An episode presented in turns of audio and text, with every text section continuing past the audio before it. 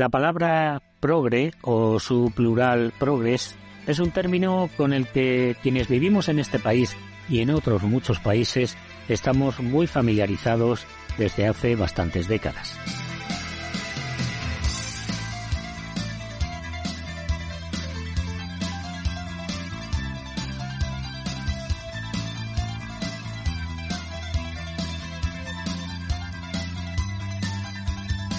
Su origen resumido proviene del término progresista, que parece remontarse a la Revolución Francesa y de un modo más asentado haber tomado cuerpo en las revoluciones liberales de la primera mitad del siglo XIX en Europa.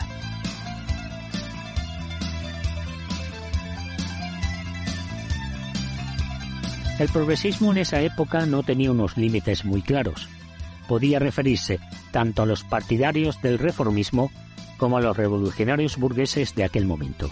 Se trataba de una ideología un tanto difusa en sus postulados que propugnaba la idea de progreso político-institucional, el cambio social y las transformaciones económicas en el sentido de conquista del poder económico y su asentamiento de una clase social ascendente, la burguesía, frente al viejo orden del antiguo régimen, además de las culturales y filosóficas.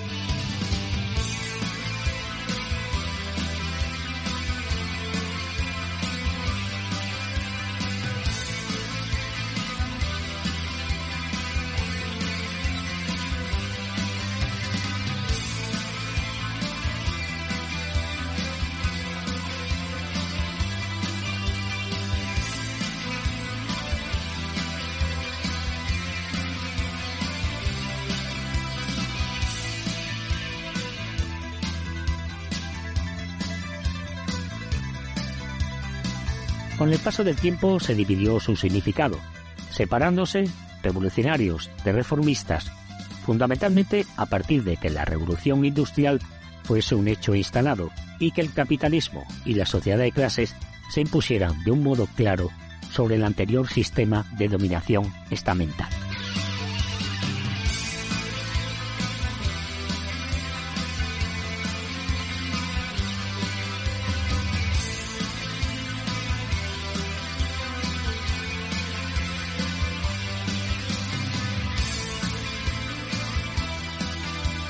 1848 es un año de gran significación en el mundo europeo, aun con un impacto mundial limitado.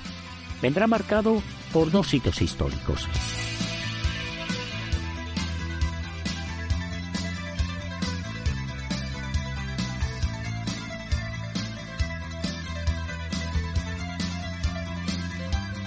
la tercera oleada de las revoluciones liberales que acabarán con la Europa de la Restauración y que tendrán un marcado carácter burgués y nacionalista.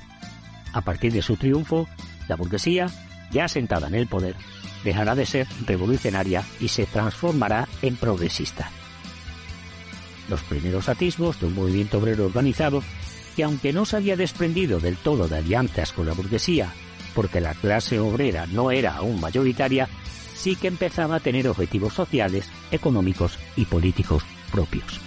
No es casualidad que sea 1848 cuando se edita por primera vez el Manifiesto Comunista de Marx y Engels.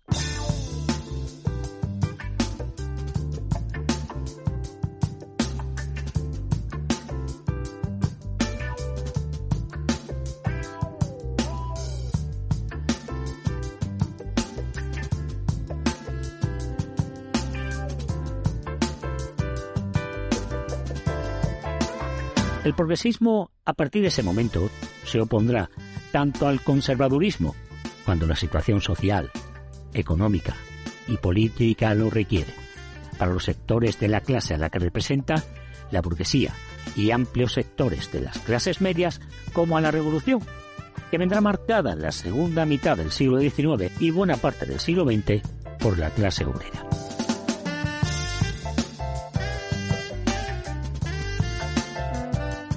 En concreto, en este país, en el Reino Borbón, será a partir de los años 70 del pasado siglo cuando debute el término progre. La simplificación del término progresista es muy posible que indique ciertas connotaciones que en su pasado más remoto no estaban presentes. es hora de que entremos en faena.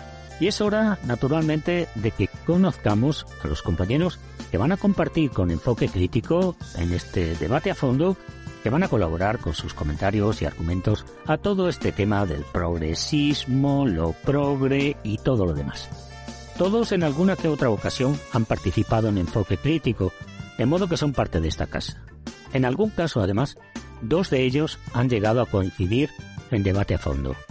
La primera vez que la compañera Natalia Sierra, que entra desde Quito, Ecuador, colaboró con esta casa fue en 2017, con un programa que dedicamos, debe recordarse, al cambio climático. Iracundo Isidoro, entrando desde Ferrol, Galiza, participó por primera vez en uno de los últimos debate a fondo, el titulado Europa, soberana e intervenida, en octubre de 2022, al margen de piezas sueltas grabadas sobre el conflicto que se vive entre la OTAN, los yanquis, la Unión Europea, Ucrania y Rusia, donde coincidió con la propia Natalia. Victoria Aldunate, desde Santiago de Chile, creo recordar que estuvo en dos debates a fondo.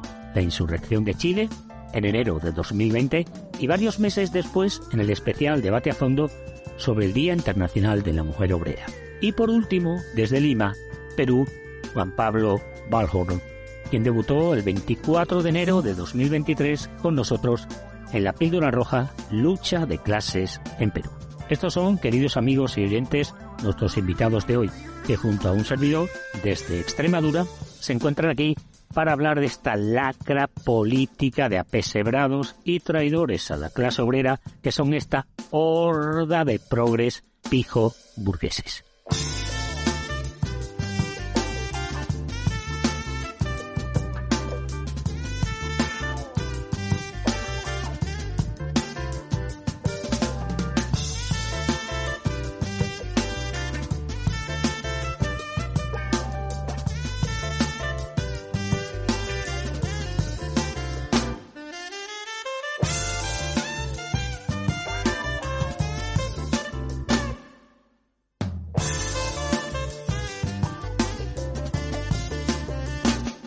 Posiblemente, compañeros, el tema da para argumentar mucho más que en un solo debate a fondo.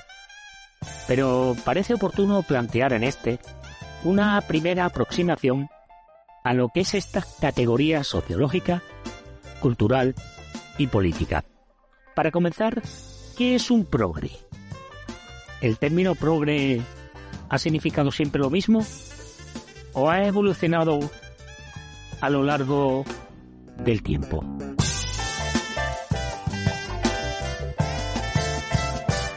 ¿Quieres abrir tú, Isidoro? ¿Qué tal? Eh, un placer estar aquí con vosotros de nuevo. El progre, el concepto de progre, de una manera un tanto desdichada, eh, hasta cierto punto ha sido ya instrumentalizado por la extrema derecha, ¿no? La extrema derecha eh, típicamente ha utilizado este término para referirse a los socialistas en el poder, en España concretamente, pero bajo mi punto de vista el término progre, que yo empleo a menudo, es perfectamente válido para definir a una categoría de izquierda, por así llamarla, que viene a estar eh, de acuerdo en la apropiación originaria, por así decirlo. Es decir, no se trataría de poner en duda todo el sistema, sino eh, simplemente pues darle una mano de pintura. Y en este sentido siempre va a ser gente que se concentra en los síntomas en lugar de la enfermedad. No es una cuestión solo de radicalismo político, que evidentemente eh, es exactamente lo que acabo de comentar, sino también una cuestión de servir al poder. Servir al poder en cuanto a que, de alguna manera, si uno pone en duda que las personas sean desiguales, no está haciendo lo que hace el progre. El progre lo que hace es determinar que todos tenemos derecho a ser desiguales, es decir, que todos tenemos derecho a nuestro lugar entre las estrellas, es decir, convertirnos en unos explotadores eh, en igualdad de oportunidades que nosotros. Es decir, lo único que molestaría al progre, al menos en su discurso público, sería que las personas no tengan la misma plataforma para acceder a la explotación de otros, porque al fin y al cabo la explotación sería lo natural. Sin embargo, lo que es pernicioso del progre, el progresista, al menos en su vertiente española, que es la que yo conozco más, aunque los compañeros seguramente van a dar un cuadro similar, supongo, la parte más perniciosa de este progre es que adopta un discurso falsamente radical. Es decir, a pesar de que en, su foro interno y en el núcleo de sus argumentos se produce lo que acabo de mencionar, es decir, la preservación de un orden establecido, ellos suelen adoptar una pose externa, un discurso que adopta, coge, roba, podemos utilizar un término el que nosotros queramos, de mayor o menor gravedad en función de nuestro estado de ánimo, pero al final lo que hace es exactamente mimetizar los movimientos de protesta. Es decir, los movimientos de protesta o de carácter o intención revolucionaria siempre surgen una serie de demandas y estas demandas pues acaban concitando la atención cuando se vuelven, digamos que exigibles, es decir, que el público no puede negar su existencia, digamos que eh, ya ha suscitado a lo mejor el interés de la fuerza represiva, pues siempre surge algún voluntario, algún grupo, alguna plataforma que intenta apoderarse de estos movimientos de protesta y encauzarlos al servicio del sistema, ya sea para apagar la protesta misma o para adoptar incluso objetivos de deformación de la sociedad en su provecho. Esto es, que se dedican a crear a lo mejor incluso una ilusión de poder por parte de aquellos que se sientan totalmente desposeídos. Esto eh, se da una y otra vez en todos los procesos revolucionarios, siempre sucede, ¿no? Las clases eh, pudientes, las clases eh, disidentes dentro de los pudientes, disidentes en el sentido de que quieran recuperar algún viejo feudo perdido o adoptar o apoderarse de uno nuevo, instrumentalizan ¿no? estos movimientos, estos genuinos movimientos de carácter de protesta o de, exigencia de que finalice la sociedad desigualitaria, ¿no? pues se instrumentalizan para al final convertirlo en una farsa ¿no? y servirse a sí mismos y servir al final al mismo poder del que su legitimidad emana, que no es otro que la propiedad privada y, sobre todo en este último, en este mundo en que nos ha tocado vivir, el orden global neoliberal, que es, como bien sabemos, el imperio norteamericano. Porque es indistinguible una cosa de la otra. Da igual que digan que la economía no tiene cara, al final sí que la tiene y tiene su capital también. En definitiva, yo sin interés en hacer una génesis, y mucho menos de lo que sería el progre, yo creo que esto que acabo de decir se aproximaría un poco al carácter universal del progre o el progre universal. Es sencillamente una persona que tiene intereses y partidos en el régimen actual, en el orden establecido, y que se procura eh, una especie de válvula de escape para que le inquietan a su alrededor. Es decir, eh, es un poco esa imagen ¿no? de la Revolución Rusa, de, digamos, los, los trabajadores levantándose ¿no? en protesta contra el zar y levantándose en contra del sistema y, los, y las personas mirando por la avenida Nevsky escandalizadas de los malos modales de aquellos a quienes no tuvieron cuidado en educar, dar una educación. Entonces, bueno, de alguna manera es un poco la domesticación de la protesta, eh, la instrumentalización, como ya he dicho, y finalmente, al fin y al cabo, apagar cualquier esperanza, ¿no? Porque realmente la idea que manejan de la historia eh, quienes se identifican como progresistas o quienes actúan como progres suele ser una idea lineal, por supuesto, de mejora. Se pone en duda la posibilidad de que el futuro sea negativo, porque entre otras cosas siempre va mejor por una serie de leyes automáticas, las leyes automáticas de lo razonable, o de lo que a ellos les conviene. Y es así perfectamente posible en el discurso de los progresistas o los progres el determinar el empobrecimiento y la pérdida de poder de la gente de a pie como algo positivo, es decir, se inventan o generan esta cultura burguesa en torno a las modas, los hobbies y demás, que permiten perfectamente que algo que objetiva y materialmente se traduce o se puede percibir como una pérdida total de la riqueza o del bienestar, se puede presentar como algo bueno. Y de hecho, todos estos entornos culturales que acabo de mencionar, pues eh, se pueden apreciar bien a la vista en todas estas plataformas nuevas de comunicación, ¿no? Eh, donde de alguna manera siempre se incide una y otra vez en esta falacia de identificar en la tecnificación como una especie de, mano salvadora sobre el empobrecimiento y la pérdida de soberanía de los pueblos. Yo siempre lo resumo en el pensamiento de, que todos estos problemas vienen a decir, bueno, pues efectivamente, esto ha empeorado o esto está mal, pero sin embargo, cualquier pobre, ¿no? Cualquier persona humilde del mundo actual, pues tiene wifi o tiene acceso a internet y Ramsés II, con todo su poder en el antiguo Egipto, carecía de estos inventos y de estas facilidades. Es la ensoñación en la que vive mucha gente y que fomentan estos progresistas, ¿no? La idea de que, de alguna manera, la riqueza como algo global es algo que puede ignorarse y que puede uno concentrarse en, los detalles. Muchas gracias, Isidoro. Natalia, tú sigues a lo expuesto por Isidoro. Gracias. Un saludo para todos, compañeros y la compañera y todos los que nos van a escuchar. Yo creo que el término progre tiene esta perspectiva peyorativa, ¿no?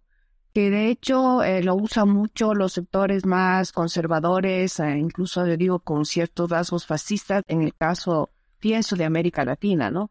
Porque hubo eh, desde el inicio del siglo pasado una, digamos, una corriente de gobierno en varios países de, América Latina, sobre todo de América del Sur, que se autodenominaron un proyecto progresista. Entonces, lo progre es este término peyorativo de ese proceso, pero que viene, digo, de los sectores eh, conservadores. Ahora, yo más me querría referir a, esto de lo progresista, ¿no? O sea, los gobiernos progresistas, porque es lo que nosotros, eh, nosotros conocemos más en América Latina.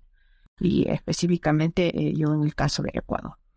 A mí me parece que este, este proceso respondía en sus orígenes de organización social, respondía a una a un rechazo de los pueblos de América Latina al proyecto neoliberal que se venía implementando en la mayoría de países de América Latina desde los años 80, con el antecedente eh, chileno, ¿no? Que es eh, desde que eh, se da el golpe militar de Pinochet y Chile se vuelve el laboratorio de aplicación de la política neoliberal.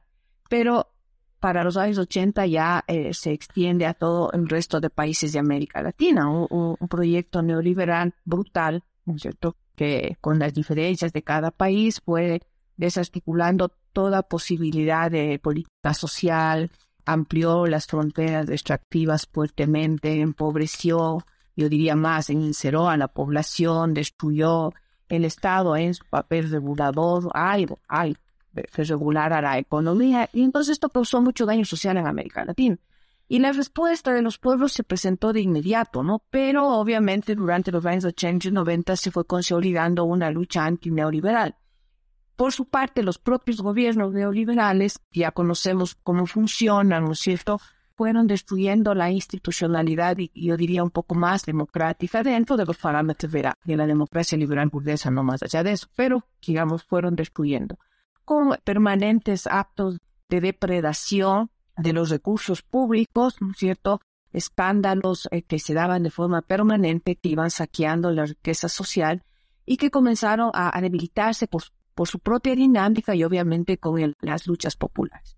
Entonces hubo una fuerte, digamos, debilitamiento de la institucionalidad del Estado neoliberal que en algunos países llevó a estallidos sociales fuertes, ¿no es cierto? Y en el caso, por ejemplo, de mi país, a tres defenestraciones de gobiernos, pero consecutivos. Es decir, tres gobiernos no terminaron su, su periodo por las eh, luchas populares, en el caso de nuestro país, lideradas por eh, la organización indígena.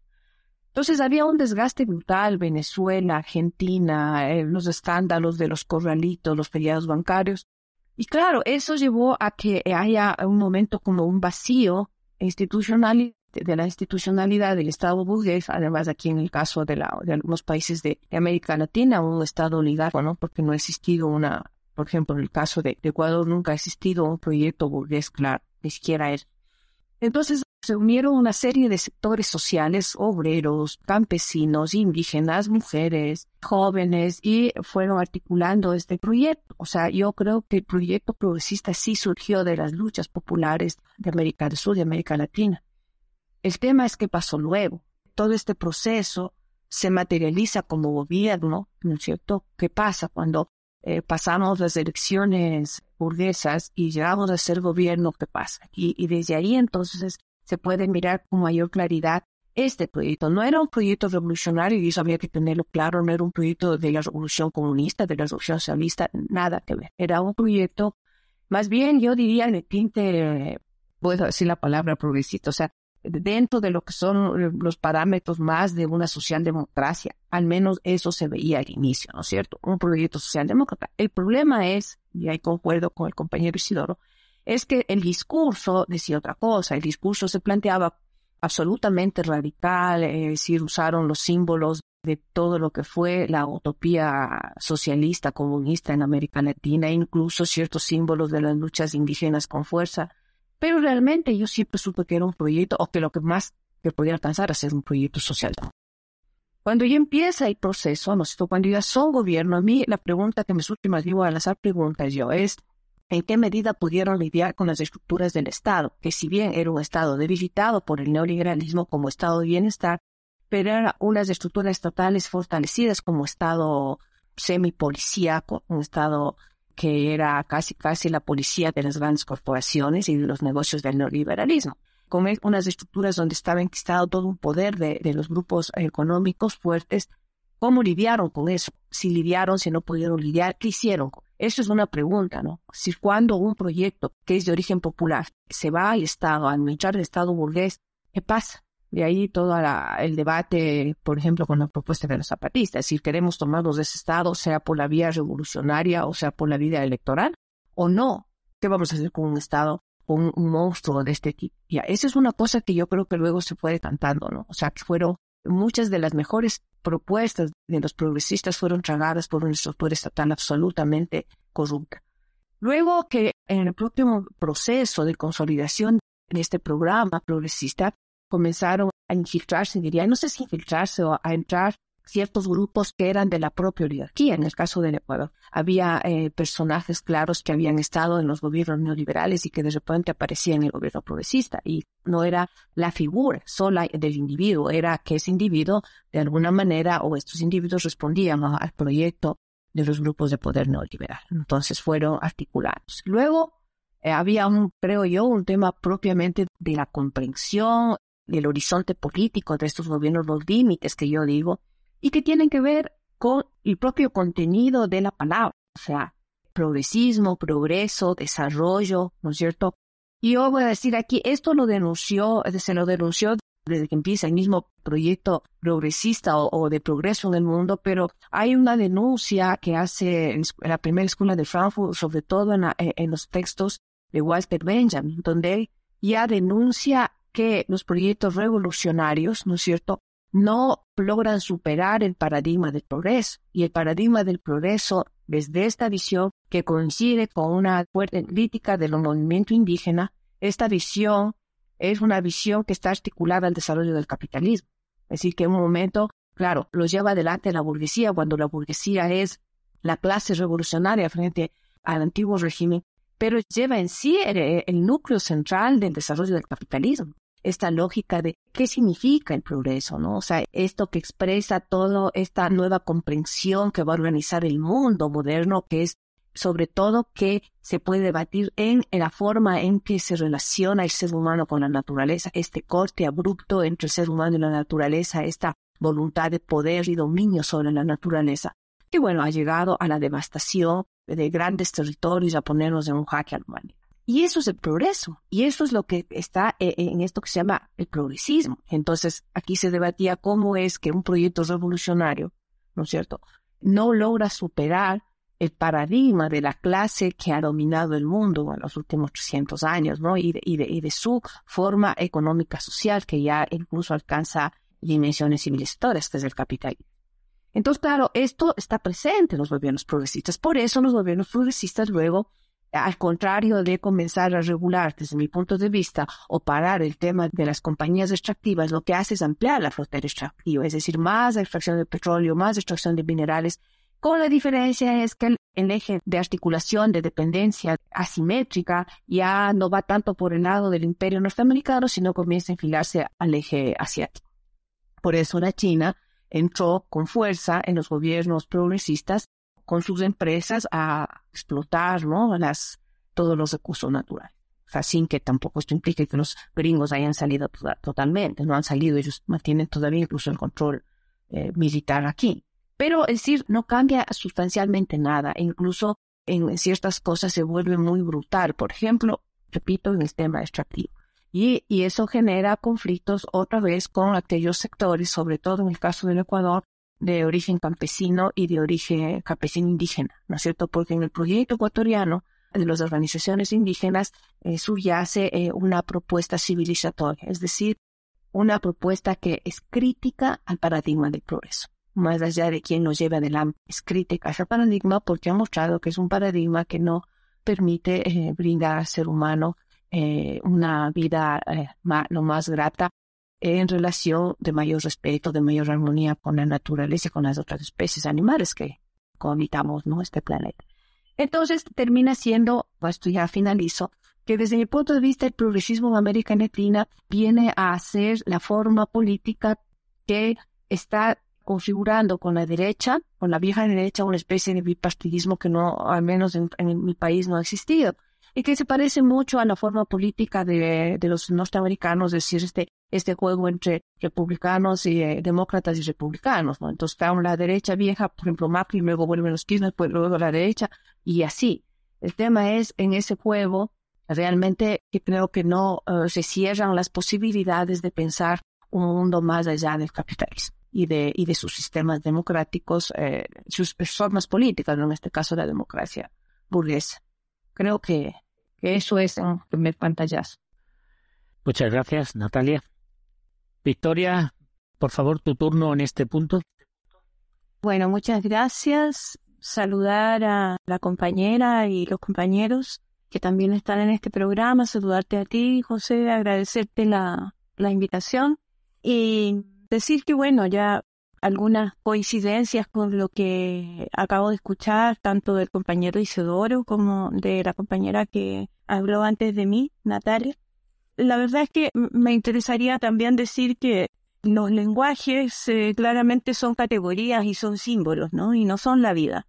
Entonces hablamos además nosotros en un lenguaje hegemónico, que millones de seres humanos y otros animales, porque también somos animales, no hablan. Y hay un montón de seres humanos que estos lenguajes no los conocen ni les importa, porque finalmente están vivenciando eh, más allá del lenguaje y porque la vivencia es mucho más profunda que las categorías que vamos colocando. Sobre todo eh, importa, yo creo, este lenguaje del progre, lo progre, lo progresista, en fin, en la medida que pesa, históricamente, por supuesto, como ya lo han explicado, y eh, también en las vivencias concretas y cotidianas, ¿no? Por ejemplo, de la gente que vota por los progres, esperanzada en mejorar sus vidas, y eso no sucede. Según lo que vemos y lo que vivenciamos desde este lugar situada aquí, ¿no? El progresismo habla a menudo orientado a lo que llaman desarrollo, que siempre es muy colonizador y recolonizador opone, por ejemplo, a la materialidad, a la fisicalidad, a los cuerpos diversos, a las comunidades, a la reciprocidad y a la redistribución, algo tan falso como los derechos que dicen que tenemos, pero que no se cumplen. Ese es el, gran problema. Dicen que tenemos derechos, pero no se cumplen. Y también eh, la ciudadanía la colocan en un lugar que nos reduce a consumidores, a usuarios y a un voto de vez en cuando es economía liberal, así la vivimos, o sea, libre mercado, ¿no? Más un izquierdismo que suele decirse libertario, pero que la verdad es bastante socialdemócrata, y entonces viene también y se alía, ¿no? A la, a la socialdemocracia, y viene con toda su carga conservadora y su moralina, ¿no? Que le sirve finalmente para tener más mano de obra barata, para tener a la familia unida por la violencia patriarcal, para que las parejas hetero y las no hetero, pero muy en modo hetero, ¿cierto?, eh, reproduzcan el consumo y la mano de obra que necesita el capitalismo. Suelen definirse por acá por estos lares de centro izquierda, de socialistas democráticos, aunque eh, parecen utilizar los mismos métodos que otros socialismos estalinistas que conocemos y que, como decía Rosa Luxemburgo a principios del siglo XX, le temen profundamente a cada vuelo de inspiración que tenga cualquier otro que no sean ellos. Se dicen multiculturales, eso lo dicen mucho, vistas modernos, aunque yo los veo postmodernos. Muy a lo Baudelaire o Badler, si quieren llamarle también con esta otra pronunciación, digamos, ¿no? Resignificando todo hasta esto de resignificar, ¿no? Que por alguna razón en algún momento cuando empezaron a usarlo me sonaba sospechoso. Bueno, ahora creo que es profundamente sospechoso que quieran resignificarlo todo, hasta hacer desaparecer la explotación, despolitizando las identidades que pudieran tener un sentido revolucionario en el patriarcado. parece eh, un relato occidental, europeo. Eh, por supuesto, ustedes eh, ya lo dijeron, tú también lo dijiste, José, ¿no? Tiene una historia claramente. Por lo tanto, yo creo que desde ustedes y desde España y desde Europa es clarísimo porque lo viven en su despliegue más originario, por así llamarlo. A mí me parece que, bueno, yo siempre prefiero la práctica, soy más concreta, me pierdo un poco en las abstracciones. Entonces, lo planteo desde este lugar, que es cómo lo estamos vivenciando desde este país al que le llaman Chile. Muchas gracias, Victoria. Juan Pablo, tú cierras este primer bloque. Gracias. Voy a partir sobre una distinción que me parece importante realizar. Una cosa creo que es lo que se entiende y por lo general es entendido por una fuerza progresista y lo que se entiende actualmente ya por lo que vendría a ser un progre, ¿no? Como se ha indicado. Y para esto en realidad quiero valerme quizás de una experiencia personal, pero dirigiéndome a este, esta definición general, universal, que es que hasta hace, bueno, tiempo, por lo menos cuando en lo personal me incorporaba a la actividad política bastante joven, siempre se hablaba de progresismo, de las fuerzas progresistas, en el sentido de un conjunto de, colectivos que se oponían, ¿no cierto?, a el estado vigente, a las condiciones eh, vigentes en un momento determinado y tenía obviamente una influencia, una práctica contestataria en contra de ello. Sin embargo, llegó un momento en el cual sé en realidad desde qué momento en específico, por lo menos aquí desde donde me, dirijo, llegó a convertirse este progresista en lo que es el progre, ¿no? Por progre se entiende, o en lo particular entiendo estos colectivos que tratan de llevar a fin lo que vienen a ser los derechos individuales liberales, ¿no? Es decir, estos derechos que más allá de que se pinten en determinados momentos como colectivistas, en realidad están orientadas a la libertad individual, a la definición individual, lo cual en realidad no me, no me parece tanto así como un proyecto revolucionario que ha sido adaptado por el sistema capitalista, sino más bien un producto de la misma dinámica del sistema capitalista con su concepción de la igualdad formal en estos movimientos que hoy en día se les llama progresistas o los progres Está muy en boga, por ejemplo, este concepto de la diversidad, pero si nosotros prestamos atención al discurso, en realidad a lo que se apunta es siempre a una igualdad formal en medio de esta diversidad, es decir, a una abstracción de las determinaciones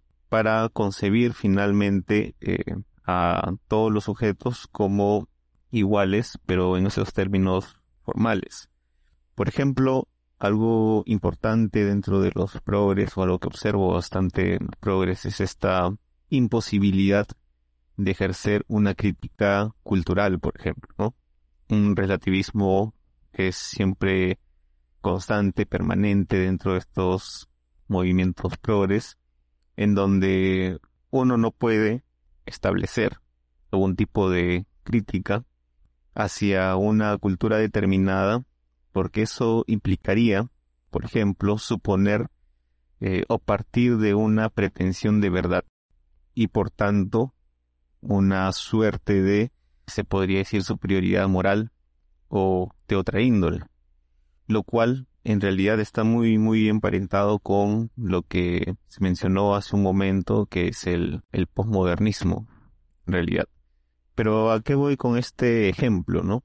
a la idea de que justamente no se pueden establecer determinadas comparaciones, no se pueden establecer determinados criterios objetivos que nos permitan invalidar prácticas culturales, porque nosotros tenemos que concebir todas las culturas con, por así decirlo, igual derecho y con también igualdad de, eh, de determinaciones.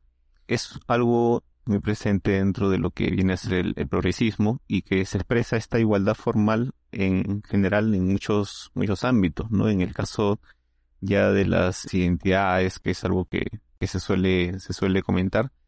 También nuevamente tenemos esta idea de una falta o una forma en lo cual se trata de poner de lado cualquier determinación real, cualquier determinación concreta, para dar lugar a una igualdad eh, formal, ¿cierto? Ya sea en las diferencias, por ejemplo, en relación a, las diferencias eh, sexuales, a las opciones, incluso esta idea de, lo trans, por ejemplo, está presente siempre eso de que las determinaciones eh, concretas son secundarias, mientras que lo central y lo principal debe ser esta, esta formalidad. Y esto está, como digo, muy, muy emparentado con esta idea postmoderna de la, del fin de los llamados grandes relatos. Esta idea de la imposibilidad de una universalización de la demanda o en todo caso de un proyecto transformador, porque lo que propone, por ejemplo, el socialismo científico es sí un proyecto universal, un proyecto que parte de una pretensión de objetividad, de una pretensión de verdad, que se posiciona frente a otras corrientes y frente a otras concepciones como la concepción que corresponde al momento histórico. Frente a esto, el postmodernismo lo que propuso en su momento y pone esta obra es el fin de esos grandes relatos para poner en su lugar los llamados relatos que vendrían a ser estas demandas sectoriales que en su negatividad, podría decir, o en todo caso en su falta de incorporación o de inserción en la realidad, tendrían algún tipo de eh, matiz o de identidad eh, contraria a lo establecido y por tanto revolucionaria. Algo con lo que en lo particular no, no estaría de acuerdo y aquí es por el, y este es el motivo por el cual justamente el progre aparece como finalmente alguien inserto dentro del sistema capitalista porque dentro de esta concepción de oposición lo que tenemos es una oposición que apunta no a la ruptura, no al ir más allá de lo vigente, sino más bien a la inserción y a la inclusión. Los progres tienen este concepto de inclusión bastante presente, ¿cierto? La idea de incluir las diversidades, las identidades, etcétera, eh, lo cual se presenta como si fuera un discurso radical, pero finalmente lo que a lo que apunta es eso, ¿no? finalmente a insertar determinadas eh, identidades dentro de una realidad ya establecida, demandándole a esa misma realidad ser un poco más abarcante. Por eso inicié esta intervención considerando que el progre lo que busca es llevar a fin estos derechos individuales liberales, es decir, llevar a fin estos mismos, estas mismas reivindicaciones que nacen del sistema capitalista de producción. De esto ya se derivan muchas otras cuestiones, ¿no? Como por ejemplo algo clásico dentro del progre es esta exigencia también de la intervención estatal. Y uno puede considerar quizás una oposición, y eso es lo que muchas veces se considera, tanto en Latinoamérica como en Europa, por lo menos hasta donde he podido observar, esta eh, disyunción entre fuerzas de izquierda y derecha que en muchas ocasiones, o en la gran mayoría de ocasiones, se refiere a un sector que busca una participación del Estado dentro de diversos ámbitos y otro sector que más bien niega esta participación. Pero el progresismo o el progre, por ejemplo, demanda muchas veces esta intervención del Estado eh, y por ejemplo creo que en España está esta idea de la ley trans por ejemplo en donde el Estado tiene que cumplir también ciertas ciertas misiones ciertas ciertas tareas debido a que justamente la misma dinámica del mercado no garantiza llevar a fin estas mismas libertades individuales liberales y el Estado en el marco del sistema capitalista no es más que otro instrumento finalmente de la reproducción del capital. Entonces, es esta intervención estatal que exige el progre en su momento, o mejor dicho, en todo momento, no va más allá. Por más que niegue esta libertad, en algunos casos este libre mercado, que obviamente también tiene una concesión muy limitada en función de ello, pero más, más allá de que en apariencia parezca negar esta dinámica de libre mercado, finalmente es posicionarse dentro de otros de los mecanismos de la reproducción del capital, que es la intervención del Estado. Entonces, todo parte de este mecanismo mismo en el que nosotros nos encontramos, que es el de la producción capitalista, que engendra esta concepción de la libertad formal, dentro de lo cual han aparecido una serie de derechos liberales, y el progre vendría a ser, o los progres vendrían a ser estos colectivos que buscan llevar ya a fin a su última quizás realización estas libertades individuales liberales, ¿no? Y todo lo que iba de ahí, todas sus formas prácticas, todas sus formas políticas, no son más que las que se derivan de esa, de esa misma necesidad y que por tanto, por esas mismas razones es que están plenamente insertos. Ahora bien, ¿de qué esto sirve para que, por ejemplo, se cree una oposición, una falsa oposición, ¿no es cierto?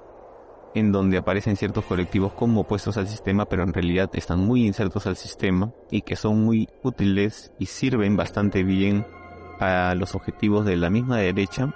Eso es, bastante cierto, ¿no? Y creo que, o por lo menos aquí en, en el Perú, eso es, es, es bastante evidente. Incluso esta izquierda progre llega a llamar a la izquierda no progre, a una izquierda más radical, como una izquierda conservadora, incluso en algunas ocasiones se les llama como una izquierda fascistoide, por ejemplo, ¿no? Entonces se llega a hacer esas comparaciones que finalmente terminan sirviendo más bien a fortalecer a las fuerzas del mismo sistema. Podría ir comenzando con esa definición a modo de quizás complementar y por ahí también agregar algunas cuestiones a lo que se ha comentado. Muchas gracias, Juan Pablo.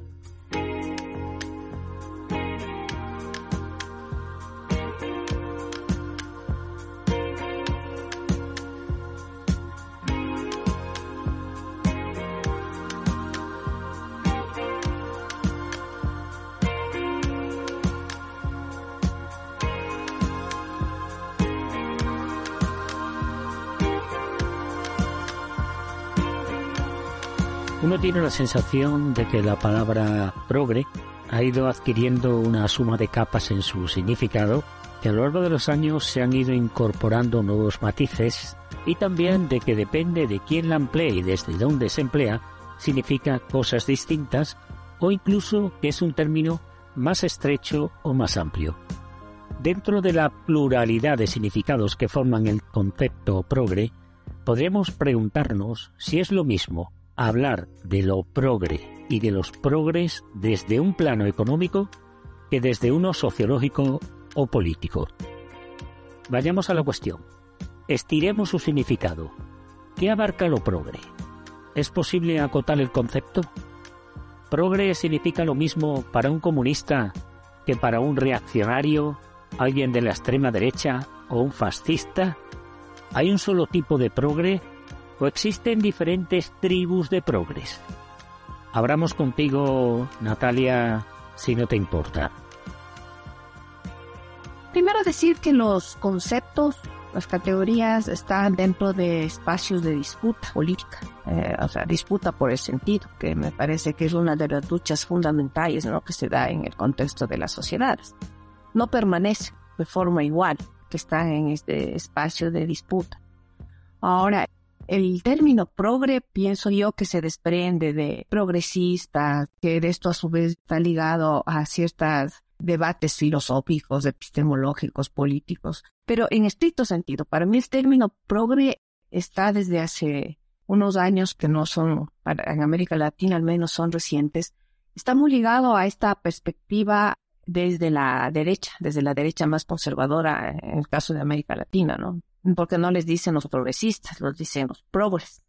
Y creo que tiene esta carga peyorativa de burla, deslegitimación del proyecto progresista históricamente situado, este último aquí en América Latina. Entonces, me parece que en esta disputa de sentidos, disputa por el significado de los conceptos de las palabras, me parece que lo progre ya está como últimamente fijado en ese sentido, ¿no? En ese significado de deslegitimación de este proyecto. Entonces, siento que también puede ser usado desde sectores de la izquierda, ¿no? Para referirse a este proyecto progresista. Pero creo que es más usado, al menos en el caso de América Latina, está más usado desde la derecha. más allá de estas disputas, de esta fijación del contenido peyorativo del progre, yo creo que como estos conceptos son históricos, eh, decía el compañero de Perú que obviamente yo estoy pensando hace unos 30 años, todavía las izquierdas eh, nos identificábamos de alguna manera con esto, ¿no? De aquellas posiciones que buscaban avanzar en derechos dentro de las luchas eh, por ampliar o mejorar la vida de los pueblos uno se identificaba con sectores progresistas, ¿no? No creo que nunca en este sentido estuvo ligado a la idea de, una gran transformación hacia un sistema por fuera del capitalismo, pero sí a sectores que luchaban, ¿no? Por mejorar la vida. Pero claro, el tema es que cuando viene el proyecto progresista y ya se ha dicho lo que significó, entonces eh, como que ya sectores de la izquierda crítica a este proyecto comienzan a, a desligarse de este término, es decir, a no encontrar en ese término la, y su significado la identificación de las luchas políticas, de nuestras luchas políticas. Y quizás a veces también se asume eh, menos este término progre con ese significado peyorativo, pero que es otro significado, no es el significado de decir ese no es un proyecto de, de la izquierda revolucionaria.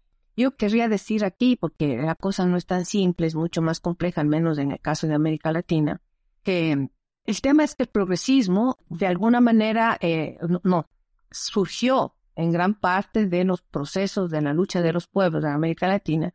Y yo creo que no es el proyecto, no es revolucionario, pero hubo gente ahí que estuvo dentro del proyecto de los progresismos en América Latina que venían del Partido Comunista, del Partido Socialista, en, sus versiones menos socialdemócratas incluso, ¿no? De estos partidos, eh, venían de proyectos de lucha guerrillera, ¿no? O sea, en muchos casos de, de, América Latina, en, el caso de Brasil, de, de Uruguay, en el caso de, Ecuador, en Colombia, por ejemplo, el gobierno de Petro, que, que habría que ver, o sea, uno no se puede todavía lanzar, hay que ver cómo se va desenvolviendo, pero se ubica dentro de este eje progresista, ¿no? Petro fue un ex guerrillero, más allá de lo que quiera que se le pueda, digamos, debatir su proceso político, su historia política, pero viene de entonces, ahí la pregunta que se hace, estas personas, estos grupos que vinieron o que surgieron de la izquierda más radical en América Latina y que entraron a ser parte del progresismo y después se convirtieron en progres, ¿cuál es el significado de eso?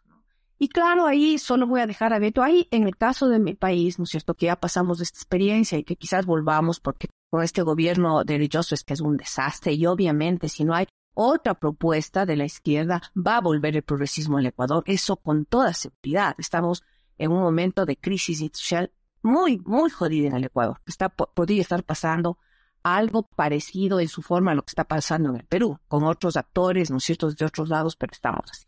Entonces, la pregunta es, y a pensar en izquierda, porque yo creo que hay que ser autocríticos también con aquellos que todavía nos decimos la izquierda no progresista. Es decir, la izquierda es un partido, es un continente o es una intención. No es un continente, es una intención, un querer, una utopía, primero. Y luego, ¿en qué medida los planteamientos, ¿no es cierto?, que guiaron a la izquierda en los años 60, 70, estamos del siglo pasado, realmente pueden dar cuenta en este nuevo momento de transformaciones de la sociedad, porque ciertamente todavía está el capitalismo, pero ya no es el mismo de antes. O sea, y eso hay que tenerlo claro. Y ahí sí yo una autocrítica en qué medida esta izquierda, que no es progresista, está dando respuestas de organización, de planteamientos frente a los nuevos desafíos que nos plantea el capitalismo, ¿no? Y eso hay que tener claro. Algo decía la compañera chilena, me parece que en el progresismo incluso asumieron formas de control que se conoce como estalinistas. Aquí también se les decía fachas de estalinistas, decíamos, de control, de persecución a los movimientos sociales, de criminalización de las luchas sociales, es decir, parecido a lo que también obviamente hace la derecha. Creo que estamos en un momento de reconstrucción de nuestro proyecto político, hablando desde aquellos que nos consideramos de izquierda, que pasa por descolonizar, y en esto voy a ser así muy, muy honesta, muchas de las teorías revolucionarias que vinieron de Europa cuando llegan acá sin procesos de historización, sin procesos críticos, sin procesos de lecturas, digamos, críticas, eh, se vuelven también colonizadores. O sea, yo lo siento así. Creo que estamos frente al reto para poder diferenciarlos de esto se llama los progresistas, ¿no es cierto? Y en el caso del Ecuador, nosotros tenemos dos años que viven, y no creo en el proceso electoral, pero en el contexto de las elecciones se definen muchas cosas. Pensar que, si bien en la lucha de clases es fundamental, es fundamental. y es una de las cosas que ciertamente parece haberse eh, debilitado. Creo que las luchas antipatriarcales y anticoloniales son igual de importantes que las luchas anticapitalistas. Yo no creo en, en, una estructura jerárquica de las luchas, no creo que una sea más importante que otra. Creo que las tres son absolutamente importantes para poder enfrentar este sistema que no es solo económico-social, sino es civilizatorio. Y creo que las izquierdas no todavía no logramos hacer esta articulación, ¿no es cierto?, que evite, por ejemplo, que las luchas eh, culturales, la lucha cultural de la descolonización sea reducida a un tema de lo que decía el compañero peruano, a un tema de derechos eh, individuales, ¿no? Derechos liberales individuales.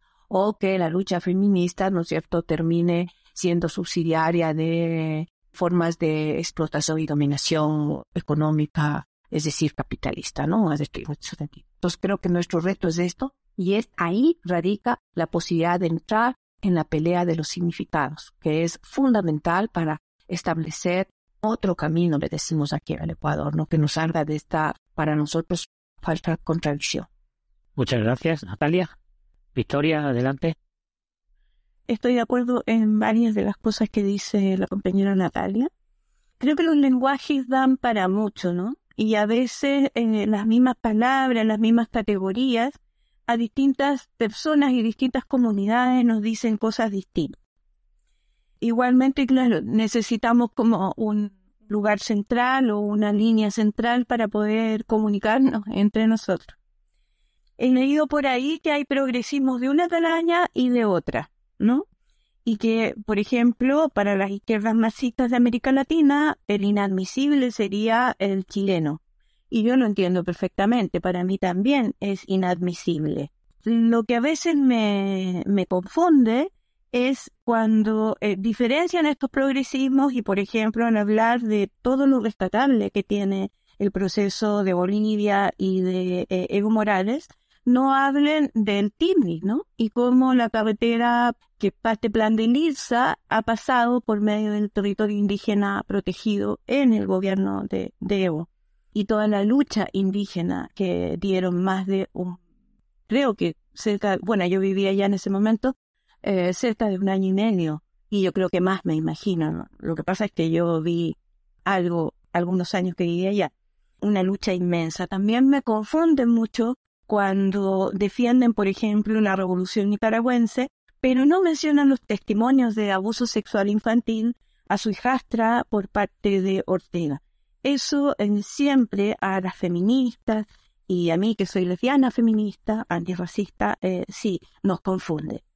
Creo que la izquierda anticapitalista eh, debe revisar su ceguera, una ceguera que tiene ante la injusticia familiar, la injusticia sexual, racializada, generizada, y también su soberbio especismo y androcentrismo honestamente creo que eh, lo material no es solo lo que tiene gravedad.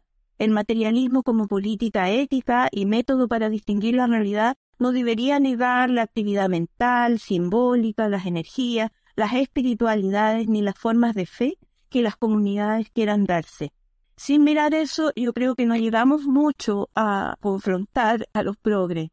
Para responder lo que me estás preguntando, creo que no podría hablar de lo que estamos hablando y de progres sin historizar y sin decir que la colonización es parte actual de lo que vivimos hoy día en Chile. Y el progresismo no lo ha cambiado. O el progresismo inadmisible no lo ha cambiado. La organización jerárquica que hemos tenido ancestralmente y que cultivamos en los movimientos autónomos a través de varios siglos de resistencia, porque no es solo lo ancestral, es decir, el feminismo proletario anarcocomunista también resistió al capitalismo profundamente.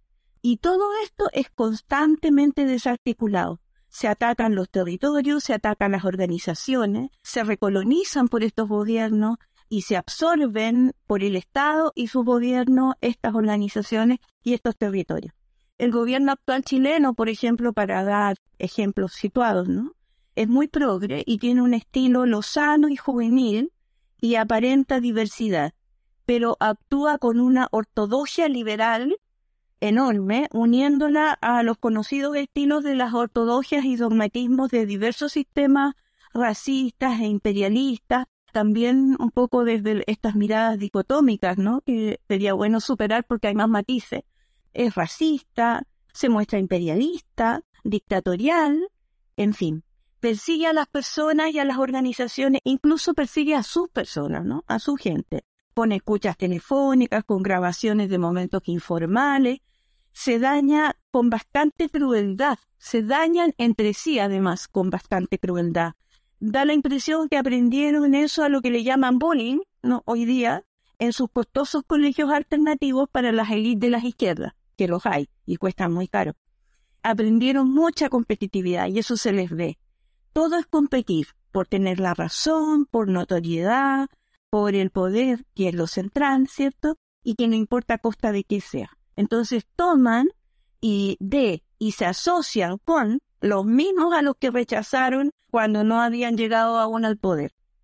Y si tienen que usar el género, el feminismo, a las mujeres, a las lesbianas, a la gente LGTBIQ y como quieran llamarles, a las diversas identidades, que no siempre son solo diversas, también son disidentes, ¿no? Lo hacen. Todo sea por el poder. Por eso eh, las acciones de resistencia son cada vez más radicales eh, en estos territorios, ¿no?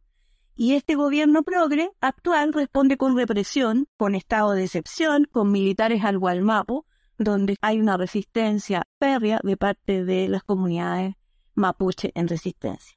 Y en la emergencia, por ejemplo, de los incendios actuales, que no se trata solo de factores climáticos, no, sino de la depredación que hacen las forestales y otras transnacionales a los suelos, a la tierra, a las aguas, se dedican a culpar a individuos que encienden fósforos o que hacen fogatas, no hablan de las forestales y más bien estamos sospechando que se vienen nuevos montajes eh, contra mapuche en resistencia. Despliegan muchas medidas represivas y dejan a las empresas hacer, y las empresas son capaces de matar a las personas, lo han hecho, a las personas que se le oponen y utilizan sicarias. Y en eso estamos hoy día en Chile. Y ese y nuestros gobiernos progresistas no han cambiado eso. Legitiman y normalizan la acumulación que desposee a quienes habitan los territorios. No es solo economía, es mucho más. Es cooptación, es destrucción de las relaciones que las comunidades habían tenido con su entorno. Resignifican la acumulación que sirvió de origen al capitalismo y acá no creo que sea casual lo de la Badger o Butler, ¿no? Parte de este progresismo, como yo lo veo, es la relación peligrosa entre un feminismo y el neoliberalismo. Un feminismo que se liberaliza, que se hace liberal, pisoteando sus propuestas políticas radicales de redistribución de los tiempos, de los espacios, los recursos, del trabajo, los territorios, para centrarse sesgado y oportunistamente en las luchas por el reconocimiento de identidad, unas identidades vaciadas de contenido político. Un feminismo liberal que habla y teoriza sobre cultura, siendo que efectivamente, y yo lo, lo sostengo, es un término muy dudoso que puede aguantar cualquier patriarcalismo. Hay que mirar matices y hay que profundizar es importante que desaparece el anticapitalismo del feminismo en estos gobiernos progres, ¿no? Y esta yo creo es otra característica eh, del progresismo 2.0, que en Chile es frente amplio, nueva mayoría, y una concertación de partidos por la democracia que ya está fracturada, pero que tiene muy a la cabeza a Ricardo Lago. La versión de su feminismo frente amplista es uno que cree que triunfó porque ahora en vez del salario de un proveedor hay dos salarios, también el de la proveedora. Es un feminismo progre, un feminismo social de masa, un estilo de vida semi-muriel, bien, bien aspirante a esto de Sex and the City, pero bueno, acá en mi población donde yo vivo, eso no se puede dar, ni quiero que se dé, que maquilla, que reforma las opiniones sobre sexo, sobre cuerpo y familia, pero a la vez es funcional a las necesidades neoliberales. Ejemplo, exige la participación de las mujeres en la economía remunerada, alaba la flexibilización laboral, coloca sus programas de preparación, nos prepara a las mujeres para la empleabilidad. Las mujeres cesantes, por supuesto, eh, reserva, son reserva laboral, eh, nos atrapa en nuevas relaciones de explotación, de trata y de opresión. Es una emancipación dudosa, entre comillas, que alimenta la acumulación capitalista. Que ese feminismo prospere en estos gobiernos progres no es buena señal, porque a los pueblos nos están sometiendo a circular constantemente, nos están sometiendo circularmente, eso quiero decir, y constantemente, a la acumulación por desposesión, como dicen los marxistas. Se puede aplicar a las mujeres como clase reproductiva y productiva apropiada, se puede aplicar a la tierra, a la naturaleza, y por favor no le llamen madre naturaleza porque es peor para ella. Esto de la maternidad todavía es una ceguera profunda de las izquierdas que conozco, al menos. Normalizan y sostienen la explotación y la privatización de la tierra, normalizan y sostienen nuevas formas de esclavitud en la trata humana, también la apropiación de los recursos naturales, nos expulsan a las mujeres de nuestra clase histórica para decirnos que ahora las mujeres no existen, no existimos, tal como expulsan a la gente de sus territorios. Puedo hacer varios paralelos y no son caprichos, son vivencias. Prefiero decir que eliminan cualquier forma de propiedad ancestral y la reducen a una forma de propiedad privada capitalista. Estimulan núcleos empresariales, suprimen recursos comunales, estimulan el asistencialismo muchísimo, eliminan todas las alternativas de producción y consumo en lo rural como en lo urbano, pretextando seguridad. Para que haya seguridad, eliminan cualquier tipo de producción y de colectividad, de autogestión, ¿no? Pregonan turismo indígena, así le llaman, que muchas veces es cambiar el destino que las comunidades necesitan y quieren darle a sus territorios, a los territorios que habitan todo lo monetizan. A todo, por todo hay que pagarles tributo. Hay usura en forma de endeudamiento a través de créditos que nos dan a la gente para que impulsar su desarrollo o darle estudio a nuestros hijos, no a nuestras hijas, o empoderar a las mujeres, en fin, el lenguaje eh, sirve, sirve cualquier lenguaje para esto, ¿no? Para convencernos de esto. Todo esto lo facilita el Estado a cargo del gobierno progre y de otros gobiernos progres que puedan venir, con definiciones legales que disocian a la gente de los medios de producción. La gente para acceder a los medios de producción tiene que emplearse y endeudarse. Se rompe el soporte ético entonces. A eso quiero ir. Se rompe el soporte ético que hayan tenido los pueblos, las comunidades y los movimientos que hemos sido. La gente se quiebra entre sí para sobrevivir. Nos desarticulamos se desarticulan las redes sociales, en algunos casos lo hacen de modo que a nosotras nos suena hoy día irreversible. En Chile, ojalá no lo sea, pero en Chile a ratos lo parece, ¿no? Parece irreversible. La ampliación sin límites del consumo de todo, de lo material, de lo simbólico, de la sustancia, de las identidades, de los géneros, de las ideas, todo enajenado. Avanzó de una manera impresionante sobre nosotras también las subalternas y las marginalizadas, ¿no? Y las recolonizadas. Y así llegamos acá, con dictaduras, pero también con estos progresismos. Muchas gracias, compañera. Juan Pablo. En realidad quiero retomar algo para ir a este punto de cómo conciben tanto la izquierda y la derecha esta idea del, progre. Y es que en realidad el progre en muchas ocasiones sí se vende como una postura revolucionaria, anticapitalista.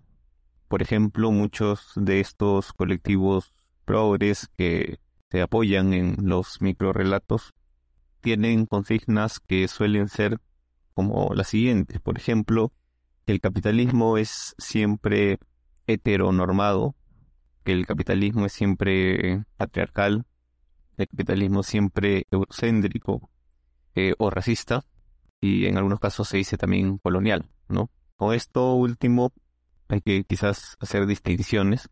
En lo particular podría reconocer que el capitalismo es esencialmente colonial porque se encuentra ahora en una etapa imperialista que no puede funcionar si no es mediante la formación de colonias, semicolonias, pero el progre lo lleva no tanto a este ámbito, sino sobre todo al ámbito cultural y en muchos casos también eh, como se suele decir, ¿no? Epistemológico. Se habla de una epistemología del sur o, bueno, en sus variantes. Pero en realidad sí, en muchas ocasiones este progresismo, este progre, estos movimientos progres se muestran o se venden como revolucionarios al tratar de ligar estos movimientos identitarios, estos microrelatos, a una suerte de lucha anticapitalista, que se concibe en una suerte, me parece, de lo que se llamó en su momento falsa conciencia, que de esta negatividad o de esta necesidad de inclusión se puede derivar una lucha contra el capitalismo o que deriva una lucha que va más allá del capitalismo, cuando en realidad no es más, como manifesté anteriormente, que esta concepción de la igualdad formal que nace del mismo intercambio de mercancías, es decir, del mismo sistema de producción capitalista. El progre no niega muchas veces la lucha de clases, por ejemplo. se suele ver eh, quienes estamos en el marco de la izquierda, eh, sí hay progres que quizás no intervienen mucho en este tema, pero una gran, un gran sector sí habla de la lucha de clases y eso no es novedad. Ya desde mucho tiempo atrás han habido siempre eh, movimientos o incluso intelectuales que han asumido que hay lucha de clases, pero esto obviamente no lo convierte para nada en un movimiento revolucionario. Y en el caso de los progres, se suele concebir, sí, se acepta la existencia de lucha de clases, pero al lado de muchas otras, se podría decir, luchas o reivindicaciones. Es decir, se concibe la lucha de clases como una suerte de microrelato, como un relato más dentro de los otros. Se pierde de vista esta forma de analizar a partir justamente de este modelo de producción capitalista. Incluso, ¿no? Por ejemplo, aquí en, Latinoamérica y en Perú también se suele emplear mucho este concepto de, indígena, que bien es válido, me parece, eh, en ciertos contextos, pero sin perder de vista que el indígena participa también, sí mismo, en la producción como ya sea pequeño propietario, ya sea como campesino, o incluso también como propiedad cooperativa. Entonces hay de todas maneras una forma de concebir del progre que se sirve justamente de esta particularización para en muchas ocasiones eh, vender una supuesta postura anticapitalista que canaliza termina canalizando sí a un buen sector de la izquierda, pero lo canaliza finalmente hacia lo que en realidad, hacia lo que apunta en concreto esta realización de las libertades, que finalmente la inserción y el llevar a fin esta formación de producción capitalista con sus respectivas libertades también de sus derechos eh, individuales liberales. Por eso es que tampoco es que medidas progres sean contrarias o no se pueden llevar también en el marco, por ejemplo, de un gobierno que aplique un libre mercado a, rajatabla, por ejemplo. No hay, eh, como ya lo han observado muchas personas, este, y muchas veces hay este, esta desconfianza de que muchas de estas luchas son, se suele decir, ¿no? subsumidas por el neoliberalismo, como si fueran cosas aparte, distintas, que no están en el suelo, que no surgen del mismo suelo de la economía liberal o neoliberal, y como una suerte de instrumentalización, cuando en realidad es una o son formas de política plenamente compatibles con lo que sería el libre mercado. Y una muestra de esto es que justamente los Estados Unidos es una de esas, dado su carácter imperialista, gendarme se podría decir, ¿no? del capitalismo mundial, eh, es uno de los países que más enarbolan estas banderas progresistas, ¿no? Que defienden estas políticas progres. Incluso, ya políticamente hablando, muchas veces son ciertos sectores del Partido Demócrata los, más radicales en ese aspecto, ¿no? En la defensa de estos, de estos programas progres. De ahí que también la actitud de tanto la izquierda y la derecha eh, vaya en función de este carácter de lo progre que en efecto tiene un carácter liberal, pero también al mismo tiempo muchas veces eh, democrático, y es ahí que se encuentran estas diferencias, ¿no? Eh, un rechazo absoluto, por ejemplo, que muchas veces hay de parte de la derecha más recalcitrante, la derecha conservadora, pero la derecha liberal es plenamente conciliadora con, con las agendas progres. Entonces hay sectores de la derecha que pueden converger muy bien y que no ven, no lo ven ni negativo este, estos movimientos, sino más bien parte finalmente de los movimientos democráticos y liberales. E igualmente por parte de la izquierda, ¿no? De parte de la izquierda, si bien podemos tener críticas y duras críticas hacia los progres, también sabemos que eh, ya no tanto quizás en concepciones, sino también en el movimiento práctico, eh, se converge mucho contra las luchas a favor de los derechos, en contra de las desigualdades y en contra de las injusticias en general, por ejemplo, ¿no? Entonces, en el marco de la izquierda también hay una, una convergencia y me parece que es una, una fuerza que por ahí siempre está presente, pero que también se debe reconocer que no siempre es una fuerza aliada. Y para esto había indicado anteriormente que, por lo menos aquí, en su momento estos sectores progres, por ejemplo, prefieren aliarse con los sectores de la derecha liberal, más ligados a los sectores financieros aquí en el país, en el Perú, para contraponerse a una izquierda que no sigue estas agendas progres. Entonces, eh, definitivamente, más que el concepto, es el movimiento de lo real, el movimiento de lo concreto, que es que posiciona muchas veces a los progres de una parte y muchas veces de otra parte. Entonces, nuestra determinación o nuestra definición en función de ellos, cómo lo concebimos, cómo lo concibe la derecha y la izquierda, va a depender siempre de la coyuntura. Quizás nos referimos siempre al mismo objeto, pero definitivamente eh, cada uno lo va a poder tomar a partir de ciertos intereses, como digo, se trata de defender una suerte de orden liberal, por ejemplo, no es incompatible con ciertos sectores de, la derecha. Si se trata de defender los derechos y luchar contra las injusticias, tampoco es incompatible con ciertos sectores de la izquierda. Pero cuando se trata, por ejemplo, ya de profundizar esa crítica anticapitalista que demanda, sí, muchas veces poner por encima de todo determinadas cuestiones, y esto lo hemos vivido bastante claro aquí en el Perú, porque, por ejemplo, ahorita ustedes saben que hay un fuerte movimiento en contra del, gobierno de Dina Boluarte, principalmente de las provincias, eh, que bueno, ya están también movilizándose aquí en la capital, pero a nivel cultural, de concepción, estas provincias eh, y estos campesinos que se movilizan, indígenas también, pequeños propietarios, trabajadores del agro, asalariados también, la gran mayoría tiene una concepción bastante conservadora con relación a las agendas progres. Por eso es que aquí el partido más progresista, se podría decir más progre, salió bastante aminorado en las elecciones, ¿no? Y tiene, goza de una simpatía principalmente capitalina eh, y nada más, ¿no? Es muy reducida. Pero estos sectores del pueblo, por ejemplo, buscan más bien una izquierda que no esté con esas agendas y que y esto muchas veces, claro, disgusta y pone en oposición a estos sectores progres y terminan fragmentando, terminan generando esta división que ya se ha, criticado en muchas ocasiones. Pero, como digo, ¿no? Depende finalmente de los intereses de justamente saber reconocer este posicionamiento de las reivindicaciones y estos relatos, ¿no?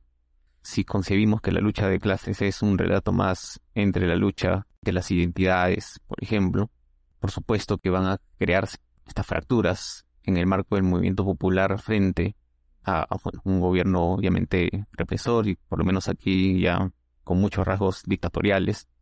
Por el contrario, más bien cuando se parte sí, de una concepción que apunta hacia lo universal, como es estos conceptos de la clase, lucha de clases, es en donde precisamente estas particularidades, estos fragmentos en el marco, ¿no es cierto?, de, la sociedad pueden unificarse y responder como un contingente unificado.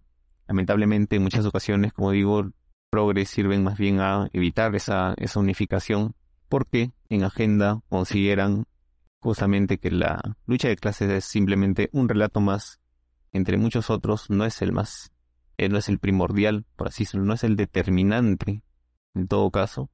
Y por tanto, eh, muchas veces cuando en sus movimientos no ponen en sus agendas los programas de estos sectores terminan finalmente sirviendo de este modo a, las fuerzas de la derecha, ¿no? Pero bien, la concepción de la derecha y la izquierda en relación a los progres irá en función finalmente de, las coyunturas, irá en función también de los intereses que se defiendan en determinados momentos. Muchas gracias, compañero. Tú cierras este segundo bloque, Isidoro.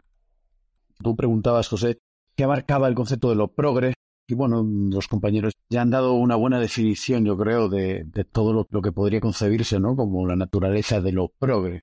Sin embargo, también añadías la pregunta de qué significa lo progre para un comunista o para un reaccionario o para extrema derecha o un fascista, ¿no? Y también añadías, por último, eh, si había un solo tipo de progre o había muchos. Eso también indirectamente los compañeros lo han comentado, ¿no? Realmente habría tantos tipos de progres como progres mismos, ¿no? Porque se mueven efectivamente en un relato extremadamente relativista.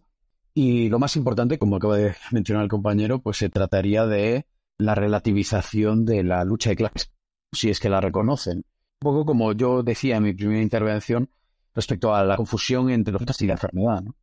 Una de las formas más, eh, más inteligentes ¿no? de negar la enfermedad es hablar de ella como un síntoma el progre para un fascista o para la extrema derecha o la derecha reaccionaria, pues representa de alguna manera eh, su tipo ideal de opositor. Es decir, ellos a menudo, eh, dentro de esa estrategia, ¿no? De lo que se medía o se comenta, ¿no? Chomsky y otros, como el tema de la ventana de Overton, ¿no? La idea de fomentar un debate radical dentro de unos confiles extremadamente estrechos y por tanto controlados, es decir, que el debate nunca se vaya por derroteros que sean incontrolables, porque ya sabemos que eh, a pesar de que, bueno, la mayor parte de los cambios eh, al final en las sociedades vienen determinados por relaciones de poder, ¿no? Por estructuras. También es verdad que los discursos tienen un poder en sí mismos, es decir, los discursos pueden generar un movimiento político que llegue a ser incontrolable por quienes lo fomentan, ¿no? Es decir, una cosa es eh, poner en circulación algo controlado y otra cosa es dejar plena libertad para que ese algo sea razonado hasta su último término, ¿no? Y evidentemente esto es algo que el poder jamás va a consentir en ningún sistema y muy particularmente en el neoliberal, ¿no? el capitalista actual, en su estado actual, porque es un estado de cosas eh, verdaderamente autoritario. Menudo se, se esgrime como un arma contra quienes realmente quieren cambiar las cosas o destruir la desigualdad, destruir las bases de la pobreza y la opresión. Se utiliza este tipo de amenaza. Eh, además es muy habitual que sean los progres quienes más enarbolen este argumento de una ruina no política, la idea de que eh, no se puede desafiar políticamente al orden de cosas económico sin caer en un peligro mortal de tiranía. Y se esbozan todo tipo de ejemplos, ¿no? Pero ante todo se omite una realidad, y es que bajo el esquema capitalista no existe el peligro de la dictadura porque la dictadura ya existe. Es decir, la dictadura no será televisada, ¿no? Si se dice a menudo aquello de la revolución no será televisada, yo creo que es casi más relevante que en la dictadura jamás lo será, ¿no? El orden establecido siempre es lo que hay eh, de hecho, esto a los pobres les encanta, es lo que hay, y por lo tanto, bueno, pues es una cierta normalidad, ¿no? Y entonces, intentar fundamentalmente cambiar esto supone un gran peligro, ¿no? Grandes volúmenes se han escrito a favor de no cambiar las cosas, grandes volúmenes se han escrito a favor de no desafiar desde una perspectiva radical el estado de las cosas, y sin embargo, al mismo tiempo, como estaba comentando antes, pues se utiliza a estos que llaman a la moderación precisamente como ejemplo de revolucionarios. Entonces tienes a toda esta derecha, aquí en España particularmente, pues una derecha hegemónica en los medios de comunicación. En vano, el Estado español es una continuación de la dictadura franquista, es decir, el Estado español en su forma actual bebe en su legitimidad de un golpe militar fascista en 1936 y hay una línea directa hasta hoy de legitimidad política reconocida por los tribunales, por más artificios que se haga precisamente de mano de estos progres en el Parlamento, con declaraciones formales reivindicando la Segunda República o la memoria democrática, una cosa que, bueno, en Latinoamérica también los compañeros podrían hablar largo y tendido sobre ello, de que es un proceso bastante universal también, ¿no? La idea de, de estas reconciliaciones entre el que mata y el que muere. Una cosa muy curiosa que representa algo que dista mucho de la voluntariedad del que muere, porque el que muere está lejos de dar, poder dar el consentimiento, ¿no? A semejante tradición. Para las tradiciones están los vivos y los traidores, precisamente. Bajo este punto de vista, el progre es un modelo estupendo de revolucionario, porque permite al fascista, a la extrema derecha, desarrollar plenamente su programa, que es el de establecer una histeria, ¿no? Vivir en una histeria autoritaria, eh, de urgencia, de llamadas a los militares, llamadas a, al orden. A que los jueces ejerzan su poder sobre los débiles, en base a una urgencia, ¿no? La urgencia de que están los comunistas a las puertas, los revolucionarios a las puertas. Cuando, irónicamente, como decía en mi anterior intervención, al final los progres, cuando llega realmente un momento de crisis para el sistema, se ponen completamente de acuerdo con esos fascistas que se pasan el día atacándoles. Porque al fin y al cabo es una disputa entre actores. Actores eh, no en el sentido político, que evidentemente cada vez menos acción no tienen quienes participan en la política debido a, ya sabemos, la privatización del orden político, porque al menos en Europa esto es un hecho y en América desgraciadamente también es otro hecho precisamente por la doctrina Monroe, ¿no? nuestros amigos los Yankees, son actores en el sentido dramático. Es un actuar dramático en el cual unos tienen el papel revolucionarios y los otros tienen el papel de los policías. Al final, en realidad, detrás del maquillaje de ese revolucionario, vemos al poli bueno, ¿no? Es el poli bueno, la vieja historia del poli bueno y el poli malo. El poli malo te amenaza con el garrote y el poli bueno te advierte de que hay un hombre con un garrote que quiere hacerle daño y que uno debe de ponerse detrás del poli bueno y colaborar con las autoridades para evitar que la cosa pase a mayores. Y en último término, esto es, desde una perspectiva libre, libre de cualquier engaño, bajo mi punto de vista, lo que sería un progre para, para el fascista, o mejor dicho, para el que gobierna el fascista, porque al final el fascista, o al menos el que cree realmente en las doctrinas de ese credo, así decirlo, violentista, en realidad no es más que matón o de, del capital, del propietario. Pues digamos que desde la perspectiva del propietario, de quien es el amo del corral, lo que ocurre es que el progre es uno de sus más fieles y correctos servidores muy al contrario de lo que los medios de comunicación, menos en España y en otros lugares, podían manifestar. ¿no? Y yo creo que es en los momentos de crisis cuando esto mejor se manifiesta. No, no en volviendo de nuevo, perdonad que, que vuelva sobre ello, pero bueno, estamos en un periodo en el que creo que no está de más mencionando todo lo posible. En el conflicto en Ucrania se está apreciando, por ejemplo, que en el caso del país eh, de la República Alemana, la República Alemana no democrática precisamente, sino el Estado ocupado por Estados Unidos, su política, en su frágil y patética política, como, como va totalmente favorable a la guerra en Rusia, es precisamente el de los verdes. El de los verdes. Cuando se supone que los verdes, eh, como decían en su programa electoral antes de las últimas elecciones alemanas, estaba reducir la inversión militar, eh, reducir eh, las violencias, etcétera, etcétera, y al final están ahí pidiendo, ladrando más alto que nadie, pidiendo y exigiendo que se envíe armas a los nazis ucranianos. Desde ese punto de vista, yo creo que queda claro, ¿no? en ese momento de crisis, y no hay mayor crisis que la que hay a día de hoy en Ucrania, se ve la realidad. Y aquí en España también. Vemos como los progres, de alguna manera, se ponen de perfil, más coloridos se ponen de perfil, pero los progres en el poder del Partido Socialista, pues son absolutamente militaristas, ¿no? Y hacen incluso amenazas a Rusia y otro tipo de elementos que, si recordamos nuestra historia reciente, deberían de causar vergüenza quienes los profieren esas amenazas, teniendo tenida en cuenta nuestra vergonzosa historia, menos nuestra, no desde luego mía, pero sí del Estado que ahora mismo es España, ¿no? Que es continuador de aquel Estado fascista franquista, eh, que fue la división azul, ¿no? El envío de nada más y nada menos que miles de hombres a combatir contra la Unión Soviética en nombre de las esencias nacionales de España y del anticomunismo y de la cruzada europea contra el bolchevismo, lo que fue la invasión de, la Unión Soviética por parte de la Alemania nazi. Bajo mi punto de vista, eh, está claro que son, sobre todo, muy útiles. Eh, para el fascista es un enemigo teatral, pero para el que está detrás del fascista es tremendamente útil este tipo de personajes, ¿no? Este tipo de personajes que, como decía en mi primera intervención, permiten dar una cobertura eh, moral, ¿no? A los crímenes del sistema. Una cosa bien necesaria, ¿no? Para un sistema, ya no diremos ineficiencias, que es lo que pretendemos respondido con esto. Muchísimas gracias, compañero.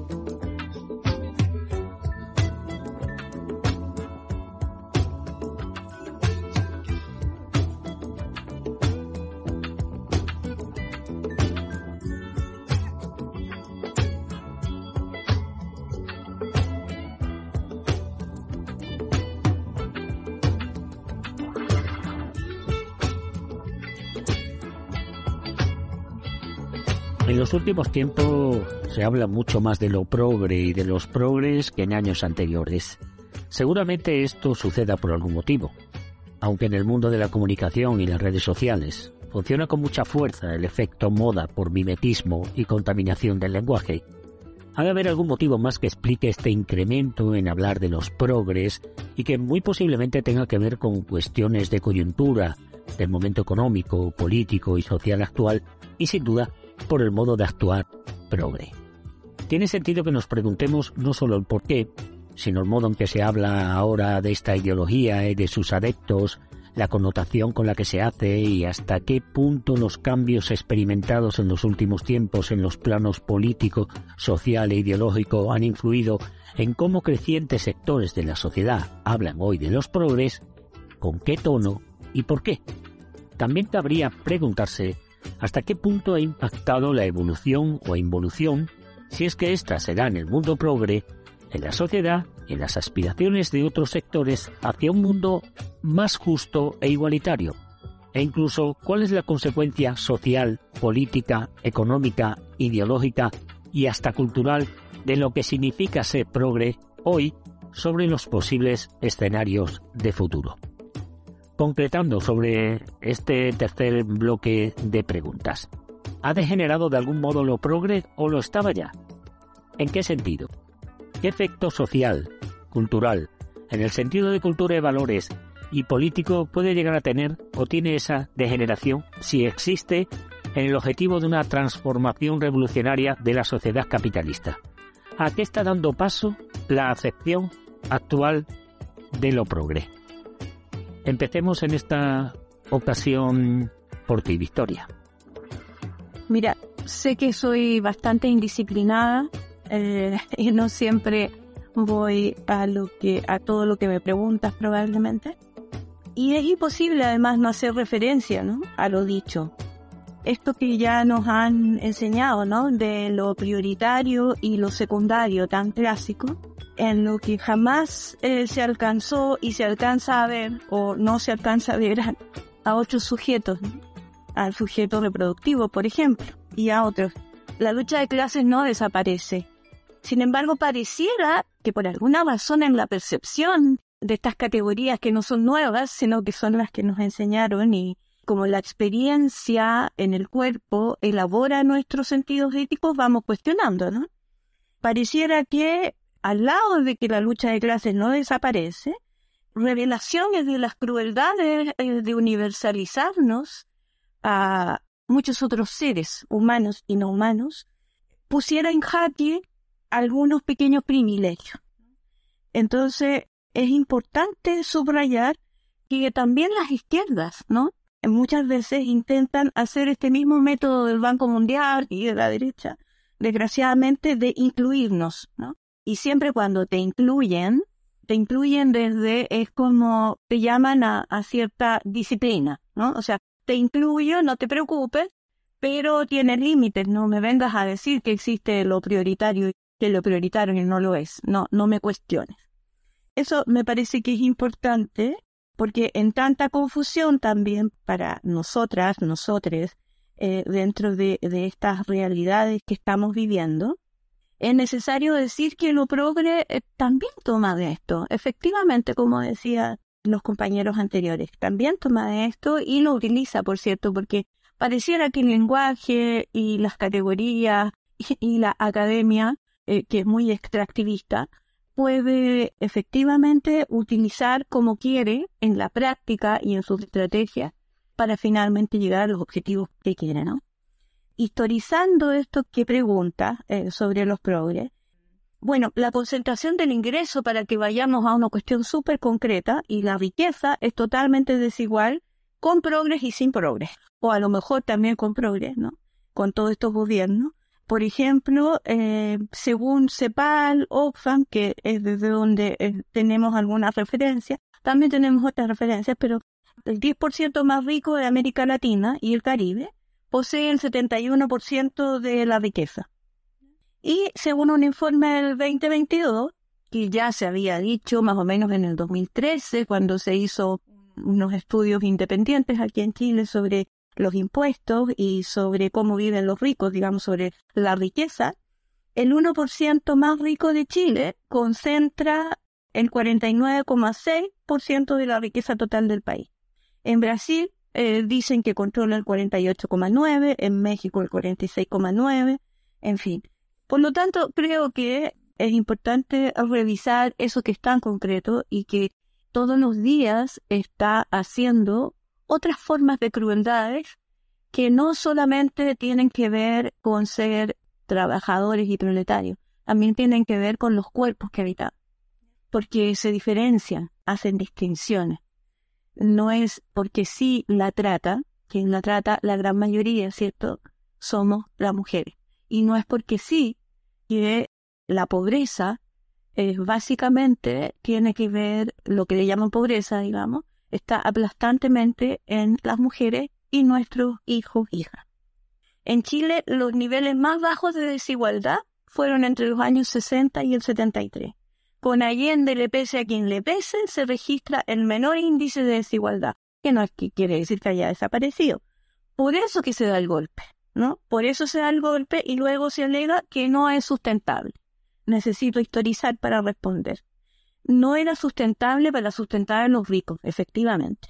Y en los 80 vivimos un récord de desigualdad. Todas las reformas aplicadas fueron favorables a los sectores más ricos de la población.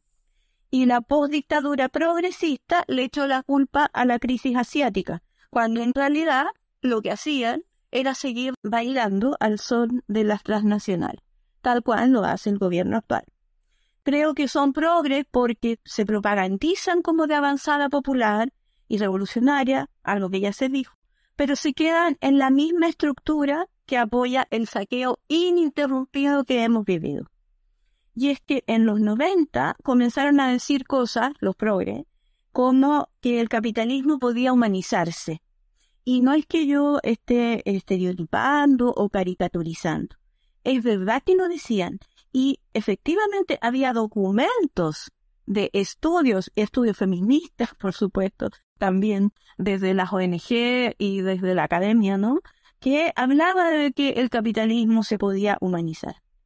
Eran los mismos que habían negociado, por supuesto, con la derecha golpista, hablaban de gobernanza, de gobernabilidad y utilizaban a los mismos torturadores del pasado, y esto no es una forma de decir, efectivamente, muchas de las expresas políticas descubrieron cuando cayeron en las primeras racias de la postdictadura eh, que eran los mismos torturadores que pinochetistas que la nueva oficina de inteligencia de estos gobiernos progresistas estaban usando. Hacían racia contra los movimientos revolucionarios y todos callaban en nombre del progresismo. Planteaban una democracia política sin lucha de clases, efectivamente, y estaban enormemente entusiasmados con las visiones burguesas de la economía. La verdad es que yo creo que eh, diciendo que mm, dos siglos antes ya lo había dicho la Rosa Luxemburgo, ¿no? Que decía que las organizaciones se convierten en cascarones obsoletos cuando actúan en primer lugar como un fin en sí mismo, a eso le llamaba vida simulada, les cae justo. Creo que son vidas simuladas. Han degenerado, en mi opinión, efectivamente porque son más desvergonzados cada vez. Por ejemplo, el Frente Amplio, Nueva Mayoría, Concertación, planifica celebrar los 50 años del golpe de Estado, celebrar, no conmemorar.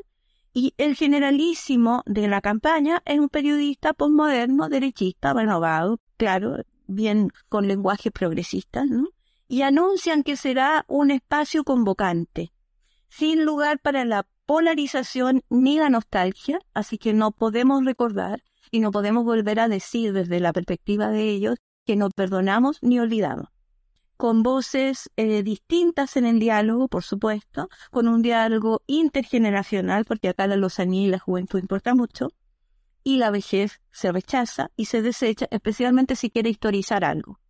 Se trata, insisten, de una invitación para reflexionar sobre la democracia, de su democracia, por supuesto, lejos de las trincheras. Así que Repito, no podemos decir que no perdonamos. Y dicen, y no podemos decir que no hicieron justicia nunca. Y dicen que quieren responder preguntas como, ¿en qué transformamos la experiencia del golpe?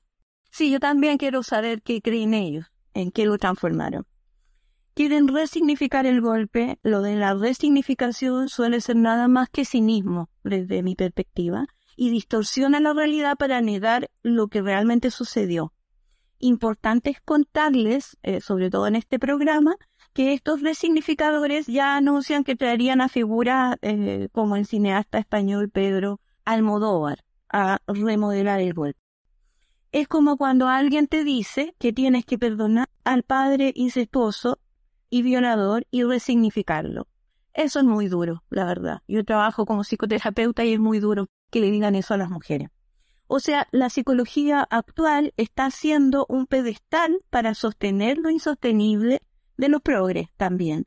Se les nota a ellos que todos han hecho capacitaciones de coaching, porque hablan así y les gusta felicitar a la gente por resiliente, por ejemplo, que es felicitar a la gente por aguantarlo todo y terminar pensando positivo hasta de las experiencias más explotadoras, devastadoras y humillantes.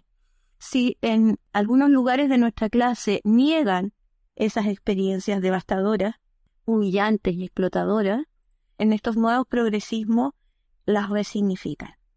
Eso para mí es degenerado, efectivamente pero creo que como nuestros sentidos éticos se construyen o se elaboran, o como quieran decirlo, ¿no? Desde nuestros cuerpos, es importante decirte que no estamos limpios de polvo y paja, que efectivamente nuestros lugares de clase también nos han negado, nos han callado la boca, sí, y hemos tenido experiencias enormemente duras. Entonces, eh, cuando busca revolucionar, busca revolucionar todos no solo que te digan nuevamente, oye, las mujeres tienen que esperar, o los disidentes sexuales tienen que esperar, porque existimos, somos y somos sujetos políticos y revolucionarios. Muchas gracias, Victoria. Natalia, sabemos que tienes que marcharte. Cuéntanos tus argumentos sobre estos puntos. Gracias, José. Primero, reiterar mi agradecimiento para participar en este espacio. Yo considero que hay una mm, degeneración de todas las formas políticas, eh, ideológicas del proyecto moderno. Y en esa medida, obviamente, todo esto que, que viene del, del progresismo también se ha degenerado. Siento que las instituciones sociales y simbólicas que acompañaron el proyecto de la modernidad capitalista están siendo destruidas por el propio avance salvaje de la lógica del valor. O sea, yo vengo planteando esto, digamos, junto con muchos otros pensadores esto, ¿no? Si estamos en una plena caída civilizatoria. Y cuando estos momentos, digamos, nos llegan, eh, se caracterizan por un deterioro de todo tipo de institucionalidad, de todo tipo de, y obviamente de los paradigmas. Entonces eso, eh, digamos, eh, en términos generales, ¿no? Ahora ya particularmente del tema de esto que se conoce como el progresismo, los progres. Yo creo que es una estrategia del sistema para darse más aire, creo yo, pero cada vez, eh, digamos, estas posibilidades de tomar oxígeno se reducen, ¿no? Porque, claro, al principio, eh, cuando apareció esto que se conoce como los gobiernos progresistas, era como una gran expectativa de la gente, ¿no?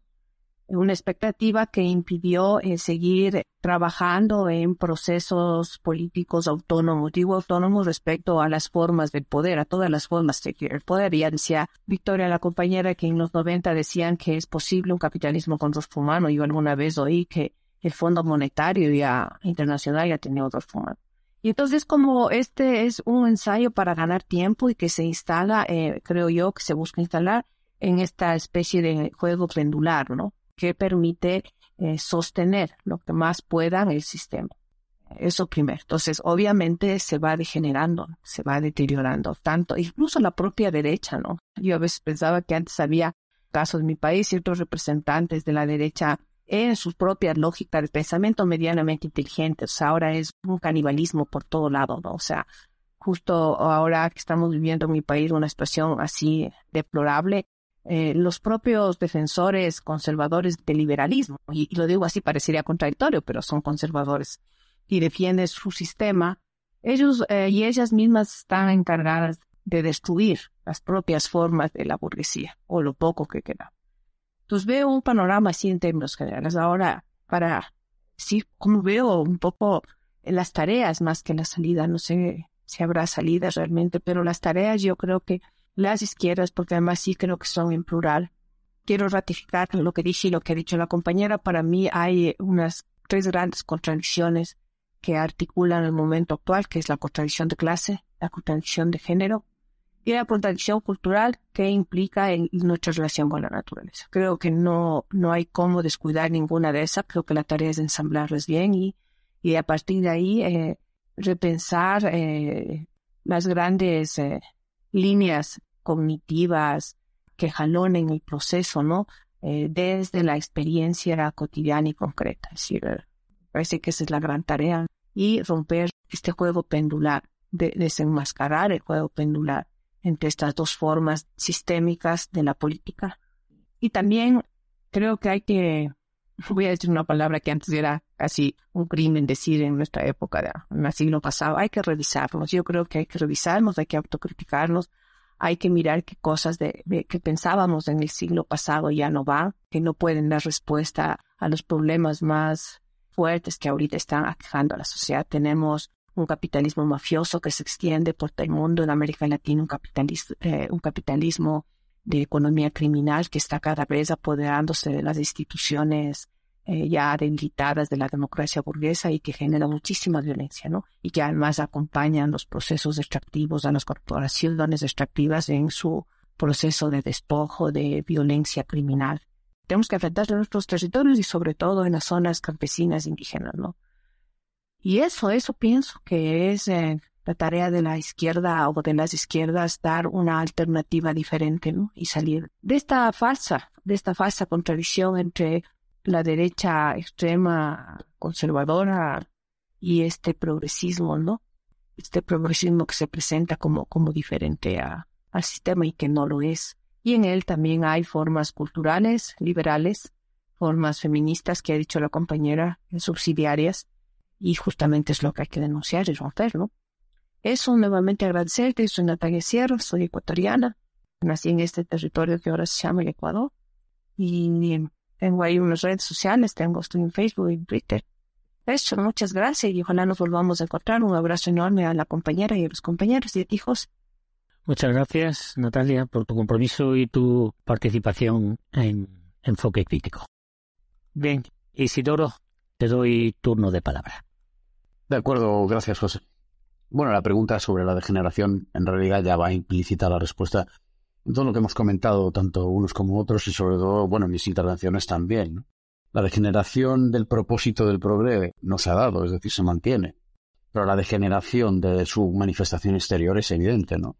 Hay mucha diferencia entre el progresista, ¿no? Presentándose a sí mismo como revolucionario y el, el progresista actual, ¿no? Que niega la necesidad misma de ninguna revolución, salvo en aspectos completamente accesorios. Realmente el poder transformador de las ideas progresistas se circunscribe a, aspectos que efectivamente pueden tener un poder transformador, pero no necesariamente a bien o, beneficio de la mayoría social.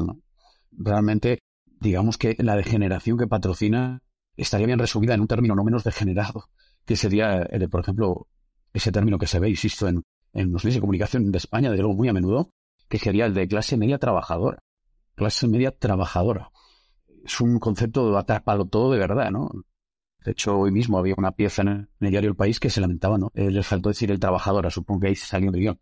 Pero realmente, cuando se habla de clase media trabajadora, se están abundando en esta realidad tan habitual, típica de un poco la cultura norteamericana, ¿no? Del sueño americano, ¿no? La idea de que estamos a un paso de la riqueza de la riqueza, o mejor dicho, de la opulencia. Estamos a una buena idea de, ser ricos o de fundar una empresa que descubra la cura para el cáncer o que descubra una nueva tecnología que lo cambie todo, ¿no? En esta narrativa heroica están instalados estos degenerados del progresismo, ¿no? Mientras de alguna manera aceptan constatar los efectos negativos de la sociedad actual, en el sentido de que hay menos empleo, hay menos seguridad, hay más precariedad, hay más de lo que ellos llaman eh, menos salud mental, ¿no? Porque esto es curioso, ¿no? Si hay alguien que fue el primer progresista, fue el que ideó la psiquiatría, ¿no? O, o la psicología, en el sentido de intentar individualizar los problemas de las personas en el sentido de la sociedad, es decir, que la sociedad tenía que lidiar con aquellos que se desviaban de la norma. Y aquellos que se desviaban de la norma a menudo eran identificados precisamente como esos revolucionarios de verdad, o, no tan de verdad, pero desde luego aquellos que hablaban de cambiar las cosas, eh, se les identificaba como locos, como histéricos, como gente que necesitaba adecuadamente pues un, buen tratamiento de electroshock, ¿no? A, menudo recibían por la vía penal, bien es cierto, o en los sanatorios mentales, ¿no? La idea del degenerado progreso sobre todo es esta, ¿no? De abundar en, como han dicho algunos de los intervinientes anteriores, en la idea de un pensamiento coach, ¿no? Eh, es decir, una reflexión en torno a la política, la economía y el estado de cosas que no se sale demasiado de esos manuales, ¿no? Del coaching, ¿no? Barbara Heinrich, eh, recientemente fallecida, eh, dejó bien retratado precisamente en un libro, una obra de un título bien elocuente, ¿no? Que se llamaba Sonríe o muere. Entonces es un poco lo que yo considero el resumen de este progresismo degenerado neoliberal actual, ¿no? Que es exactamente esto, sonríe o muere, o como decía el anterior interviniente, hay que ser felicitado por ser resiliente, ¿no? Básicamente la sociedad, es que existe tal cosa en este esquema de, cosas, más bien es como una especie de agrupación de individuos, ¿no? Que diría la misma Margaret Thatcher, no existe la sociedad, solamente individuos y familias, pues estos, los progres, serían básicamente una evolución del término en el cual dirían que solo somos individuos, ni siquiera familias, ¿no? Fuera de esto, que entiendo que sería polémico entrar en ello, el aspecto cultural, ¿no? Y el tema de las relaciones humanas y cómo se fomenta el aislamiento cada vez mayor de las personas, y la, desaparición de las relaciones, etcétera. Está claro que, en último término, el estado actual en el que se encuentra el progresismo es más bien en una idea de que lo revolucionario o que lo que realmente eh, representa una oposición al orden establecido es sencillamente, pues, violar determinados códigos de conducta que podamos estar más o menos de acuerdo nosotros a nivel personal venían siendo los habituales a todos los niveles, ¿no? Yo siempre lo identifico como sencillamente pues esta gente, ¿no? que se dedica a habilitar en lo que ellos pretenden ser la revolución, haciendo todo tipo de cosas soeces, ¿no? Pues haciendo actuaciones o performance, ¿no? Eh, delante de iglesias o haciendo el tonto por ahí, o pintándose de tal color o tal otro, disfrazándose de esto, de lo otro, eh, reivindicando el derecho a la desnudez, ¿no? Tonterías así que podemos estar de acuerdo o no en términos generales con todas esas ideas ¿no? y con todos esos postulados, que no digo ni mucho menos que sean indefendibles ni, ni es mi intención, sin embargo le quitan el foco lo importante, ¿no? que, que es realmente el bienestar de las personas. ¿no? no tiene sentido que en un mundo donde se reparte la riqueza, si es que se puede decir que se reparte, de una forma tan desigual, se hable de que hay que fomentar la salud mental, por favor, es decir, si en un mundo sin bienestar, en un mundo sin empleo para la gente, ¿no? Que al final es el acceso que exige, exige el bienestar o el mínimo bienestar, o al menos ese era el contrato social, que ahora ya eso sería otra cuestión, ¿no? También está en discusión. Sin eso mínimo, sin esos mínimos para la supervivencia, no tiene sentido hablar del derecho a qué hacer con tu tiempo libre, porque quien está en la miseria no tiene tiempo libre del que disponer. Y pretender que sí lo tiene es un poco la labor de esta última iteración del progresismo, ¿no? Y es bastante desagradable porque realmente obliga a, de alguna manera, a decidir, o eso que pretende, como conservador al verdadero revolucionario, es decir, como aquel que discute la base misma del sistema, se considera como un pesado que no está atendiendo las demandas de no sé qué colectivo o de no sé qué idea o nueva moda, cuando en realidad lo único que se está interpretando desde la perspectiva de alguien que niega el orden establecido es precisamente que no existe libertad, porque la libertad solo puede existir si se tiene una existencia material garantizada, garantizada por ser quienes somos, seres humanos con derechos inalienables. Y esto es algo que ponen en duda quienes desde ese progresismo se dedican a hablar de derechos humanos que no tienen nada que ver con esa base, con ese núcleo, como algo a exigir antes que la base misma, que es la libertad. La libertad para no tener miedo del hambre, no tener miedo de la disolución material de la propia existencia a través del frío, la enfermedad. No tiene ningún sentido que se fomenten esas otras luchas como más protagónicas o más dignas de tener el foco la lucha básica por la dignidad de las personas. Y esa sería mi interpretación de, esa última pregunta que planteabas. Muchas gracias, Isidoro. Juan Pablo, tus perspectivas sobre estas cuestiones o sobre lo que se ha comentado en este tercer eh, punto. Acerca de si ha degenerado lo progre, como digo, en lo particular, he visto que ha aparecido este, esta concepción de progre en realidad no hace mucho, no sé si anteriormente también se, les habría denominado así, por lo menos en otras partes del mundo, pero sí observo en realidad una eh, fuerte degeneración, por lo mismo que han, bueno, algunas ideas también dentro de este progresismo se han radicalizado. Por ejemplo, eh, una de las cuestiones que creo que por ahí se comentó en algún momento es cómo el progresismo pone este concepto de privilegio entre uno de los conceptos hacia los cuales hacer frente, ¿no? Y por otra parte también otro criterio que es esto de lo personal es político, que creo que no nació en los movimientos socialistas comunistas, sino tiene más bien su origen dentro de, del anarquismo. Y son cuestiones que han finalmente, no siguiendo su propia lógica, derivado en una suerte de prácticas que si bien pueden ser en realidad irrelevantes e incluso completamente inofensivas al sistema, al mismo tiempo también han despertado una, un rechazo, por lo menos desde donde hablo, un rechazo también fuerte por parte de la población y entre esos la clase trabajadora. Por ejemplo, esta idea de los privilegios, ¿no? que nace eh, de muchas tendencias postmodernas y que hay que reconocer que estas ideas nacen también a partir de un debilitamiento importante del movimiento obrero, un debilitamiento importante de, de las fuerzas revolucionarias, que dan lugar sí a esta dispersión y este posicionamiento de las identidades o diversidades por encima o a la par de lo que vendría a ser la, la lucha de clase. Bajo este concepto de privilegios, por ejemplo, en el marco de la clase obrera, en el marco del pueblo, también tenemos entonces una disyunción, una división y una contraposición entre quienes gozan de ciertos privilegios y quienes no poseen esos privilegios. Por ejemplo, el trabajador proletario, quien forma parte de una institución y como tal goza, gracias a la lucha histórica, ¿no? de ciertos eh, derechos frente al desocupado, vendría a ser un privilegiado, ¿cierto? Y en cuanto privilegiado, obviamente, eh, sería una capa, una capa de, de la sociedad eh, contrapuesta, o esta suerte también de privilegios que se quieren aplicar en el marco de la clase obrera, y se comenta bajo esos términos, ¿no? como privilegios entre la relación de eh, hombre-mujer, o la relación hetero-homo, o bueno, diversidades, ¿no? Se, emplean a veces distintas nomenclaturas ahí. Pero nuevamente, ¿a qué apuntan, no? Nuevamente apunta esta división, esta particularización que muy bien sirve, como se ha dicho, a, los mismos sectores de, de la derecha. Pero luego de esto ha derivado esta cuestión de lo personal es político, que es sí en donde ha degenerado bastante este progresismo, me parece, ¿no? donde se trata de llevar la lucha política al plano personal, de modo que las prácticas personales, individuales, serían una forma de lucha anticapitalista o lucha revolucionaria.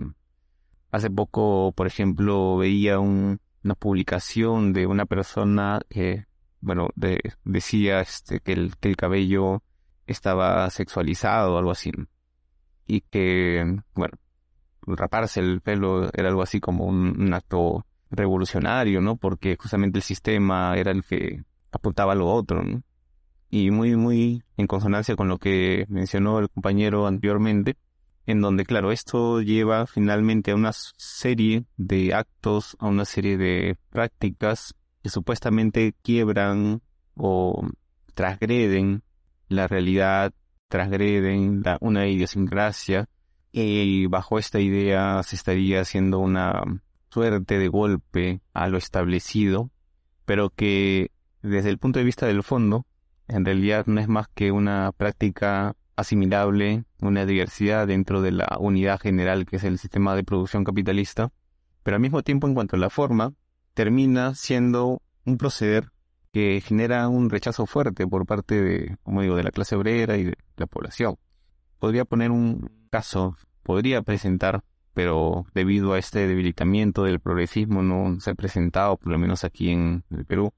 Suele haber espacios, por ejemplo, en políticos, en donde se trata de apartar, de segregar a ciertas personas por tener ciertas actitudes conservadoras. Por ejemplo, es claro que no todos los trabajadores, por ejemplo, comparten estas agendas, no todos están de acuerdo con el aborto, con el matrimonio igualitario, etcétera, ¿no? Lo cual es, me parece real, comprensible en el marco de la sociedad en la que vivimos y debido también a ciertos rezagos que existen hasta el momento, entre ellos, por ejemplo, una carga religiosa que también puede estar dentro de la misma asobrera.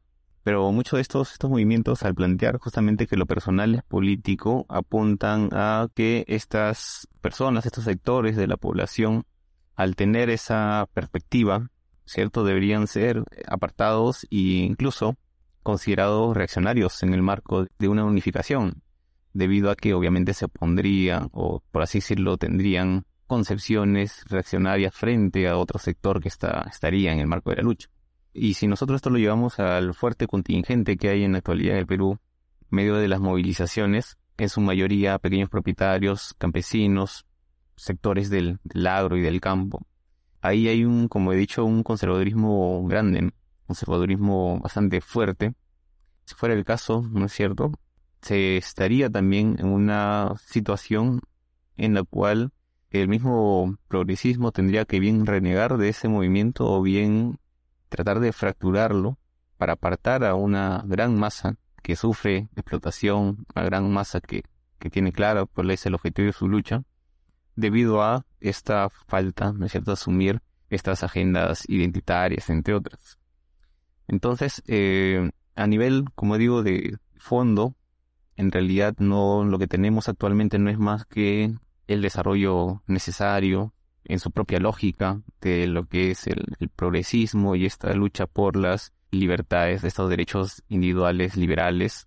Y en cuanto a la forma, que creo que es quizás lo que más llama la atención, también tenemos un mecanismo que limita en muchas ocasiones esta unidad, esta unificación con el mismo movimiento de trabajadores, con el mismo movimiento popular, que lamentablemente, si es que hay, porque bueno, hay que distinguir también, ¿no? Hay compañeros que saben reconocer esa realidad y por tanto saben en ciertos momentos, ciertas circunstancias, anteponer, ¿no es cierto?, las, los intereses colectivos, en todo caso la perspectiva colectiva, a quizás una perspectiva sectorial, pero sí también hay otros sectores que son recalcitrantes con estas concepciones y obviamente apuntan finalmente a la descohesión, apuntan a la ruptura, a la fractura, lo cual es muy, muy favorable a, la derecha.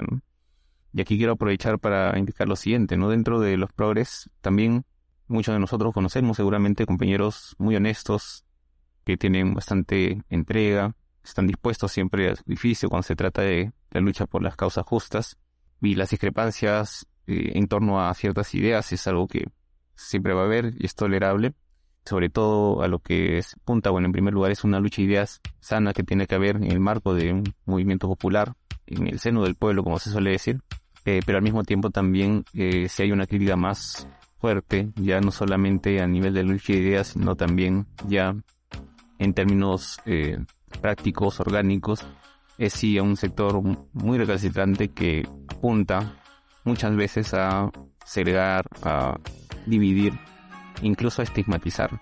Estigmatizar sectores, personalidades del pueblo que no comparten esas agendas y que, llamándose izquierda, terminan sirviendo en gran medida a los sectores de la derecha. Muchas gracias, Juan Pablo.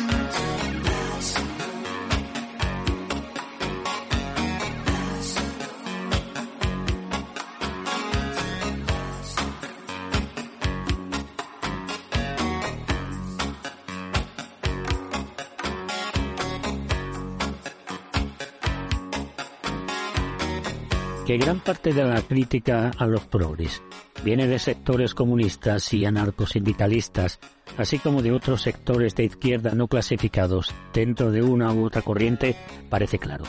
Pero si la crítica está justificada por todo lo que habéis dicho hasta el momento, también es cierto que no es suficiente para combatir sus efectos negativos sobre la conciencia de la clase obrera, que hay que ir más allá del análisis y la reprobación de lo que representa.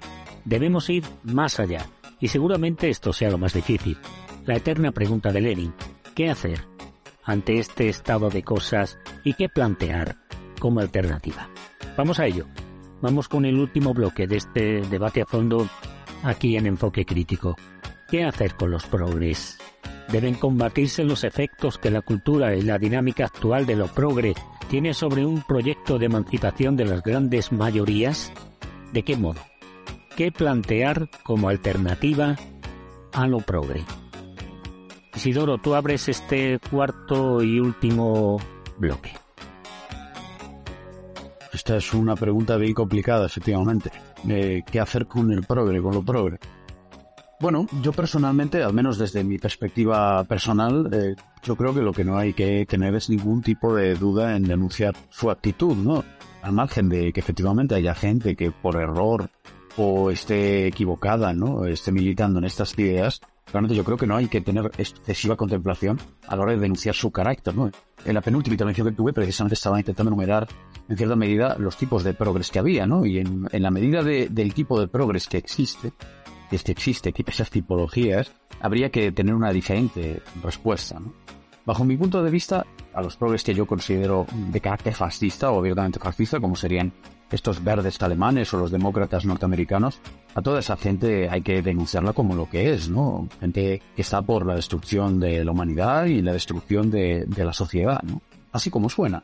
Entonces, eh, contra esos no, cabe más que un discurso de combate, ¿no? Y de poner en ridículo absolutamente sus pretensiones humanitaristas. Porque, eh, ¿cómo puede alguien en nombre de la humanidad eh, querer provocar una guerra nuclear? Eso no tiene el menor sentido. Y después, hay un aspecto de otra tipología de progres que me parece particularmente dañina, que es el, la del progre, que en realidad vendría a ser el resumen de todas las clases, ¿no? Que sería el desmovilizador, ¿no? Estos progres, a pesar de estar muy en contacto con movimientos asociativos, con asociaciones de vecinos, con reivindicaciones del local, es decir, que están en todas las fotos de todas las protestas, al fin y al cabo, cuando tienen alguna clase de poder, son absolutamente traidores a todas esas promesas y todas esas protestas. Y representan realmente al final un discurso extremadamente conservador. ¿no? Eh, yo, de hecho, tengo aquí un ejemplo, la población en la que vivo, que es Ferrol, en la cual, eh, digamos que eh, baste decir que en los últimos 30 años han perdido un tercio de su población, Ferrol. Ferrol históricamente era un lugar donde se construían barcos, tenía unos astilleros que daban empleo a muchísima gente, y todo eso fue desmantelado por la entrada en la Unión Europea de España, ¿no? Fue uno de los requisitos. Uno de los requisitos y sacrificios para la entrada de las élites madrileñas en el club de los grandes jugadores europeos y mundiales fue el sacrificio de poblaciones como la de Ferrol, ¿no? Y otras muchas. La desindustrialización, la famosa desindustrialización. Entonces esto, sí que es verdad que el movimiento obrero, por el hecho de ser una ciudad industrial, fue muy poderoso en Ferrol en, sus tiempos, ¿no? Y de hecho, durante la propia dictadura franquista, se produjo una situación a raíz de la muerte de algunos que protestaban en una huelga ¿no? del sector naval, en la cual el propio eh, Estado dictatorial franquista perdió el control de la ciudad durante casi 24 horas. ¿no? Al final tuvieron que traer policías hasta de León, ¿no? antidisturbios de Castilla, para poder eh, volver a controlarla. Entonces, dentro de esa historia y esa memoria ¿no? de la lucha obrera en Ferrol, es verdad que existe todavía una base, una izquierda ¿no? muy reivindicativa, de protesta y movilizaciones muy a menudo pidiendo carrera de trabajo para los astilleros, etcétera. Pero sin embargo, ha habido gobiernos, ¿no? De esos que llaman o pretenden representar a estas protestas. Y ha habido gobiernos que, que como digo, y bien recientes, que no, no han hecho gran cosa, ¿no? Se han dedicado pues a gestionar realmente todos los aspectos colaterales de, de lo que es una sociedad en una situación tan lamentable como puede ser la que acabo de escribir, ¿no? Recordemos, estamos hablando de una población que ha perdido un tercio de su población y que cada año pierden mil habitantes, ¿no? Es una, una cosa pavorosa. Y digamos que en lo que se considera la izquierda extrema en esta ciudad, la izquierda radical, la izquierda reivindicativa, la izquierda alegre y combativa, como ellos mismos se describen, pues básicamente eh, su primer acto de campaña de cara a las locales ha sido un acto a favor del bienestar animal. Algo, desde luego, encomiable, pero desde luego no nada que sea de una urgente necesidad eh, en una ciudad como la que he descrito, ¿no? No digo que, no sea necesario, evidentemente, es un poco lo que decía antes, ¿no? Son luchas en todo encomiables, pero desde luego poner el foco en la apertura de una campaña política en esos aspectos, después de cuatro años de silencio, porque evidentemente estas organizaciones políticas que carecer de verdaderos objetivos y de verdadera intención de cambiar o transformar la sociedad, probablemente no tienen vida interna, no tienen ningún tipo de actividad más allá de las fotos protocolarias de cara a obtener una silla en las instituciones del sistema.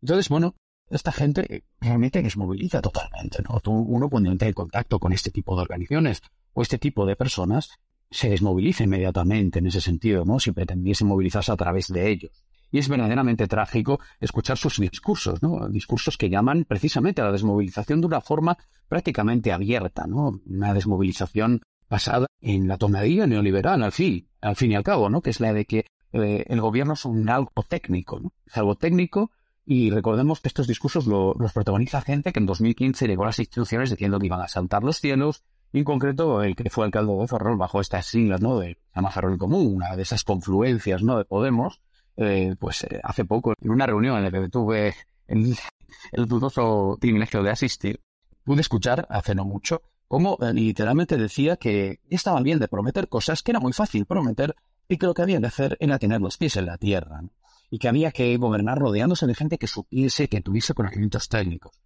Es decir, esta es una clase de revolucionarios a los que les detiene no un furgón policial ya, ni, ni un piquete de soldados, sino que les detiene un funcionario en una ventanilla.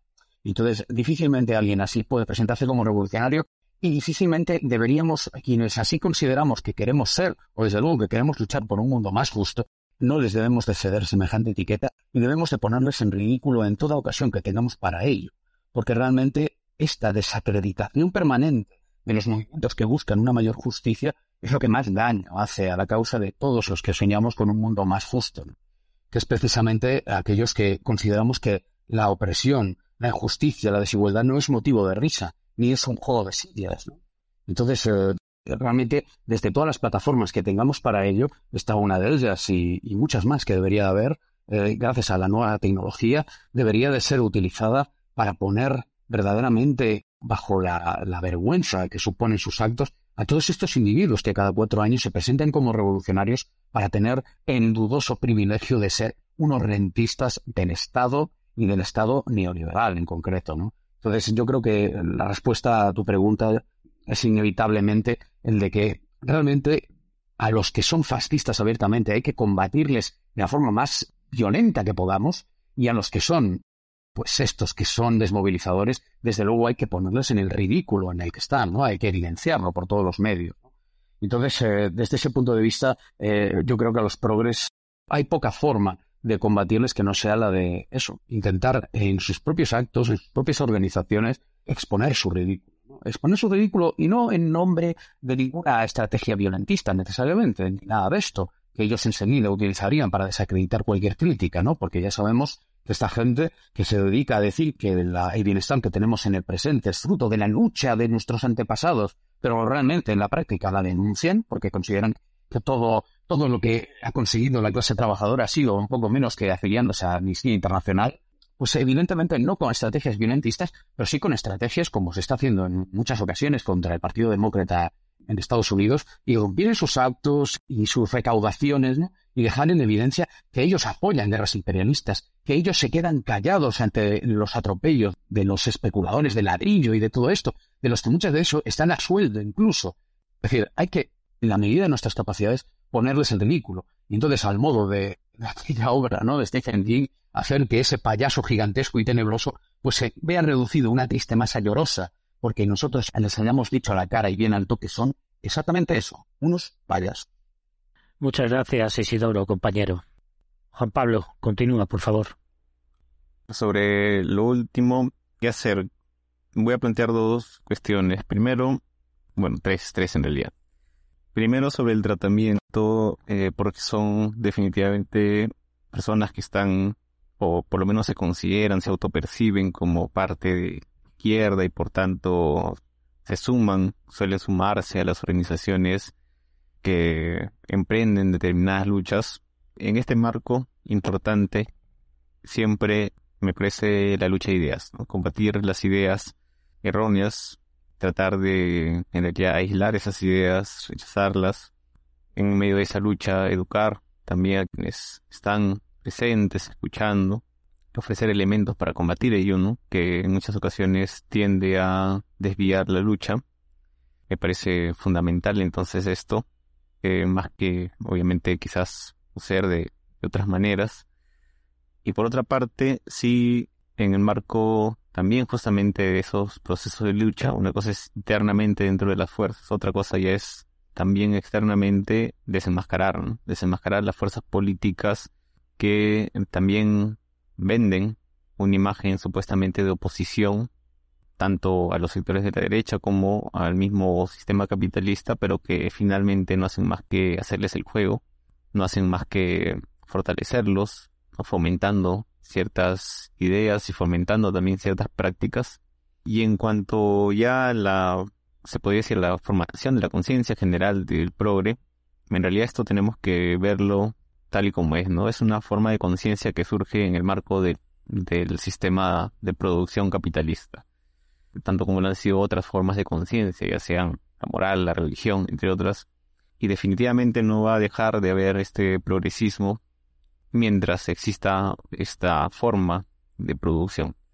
Y tal y como, por ejemplo, se combate quizás a la religión, también por medio de la discusión, por medio de la lucha de ideas, sin reconocer que hay personas que asumen una religión, pero que pueden contribuir muy bien al movimiento popular porque eh, dentro de todo sufren también la opresión y también son personas con, mucha honestidad en función de, estas luchas sociales, su lucha por la, contra las injusticias. Igualmente, se hacen la lucha de ideas, pero sabiendo, reconociendo que en el marco ya del movimiento histórico, se podría decir, finalmente estas ideas van a, tener que quizás disolverse, extinguirse, una vez que también las formas concretas, económicas, que le permiten ese asidero también desaparezcan. Igualmente me parece es el tema del progresismo también. Progresismo eh, sería, me parece quizás dogmático proceder bajo una sola forma, ¿no?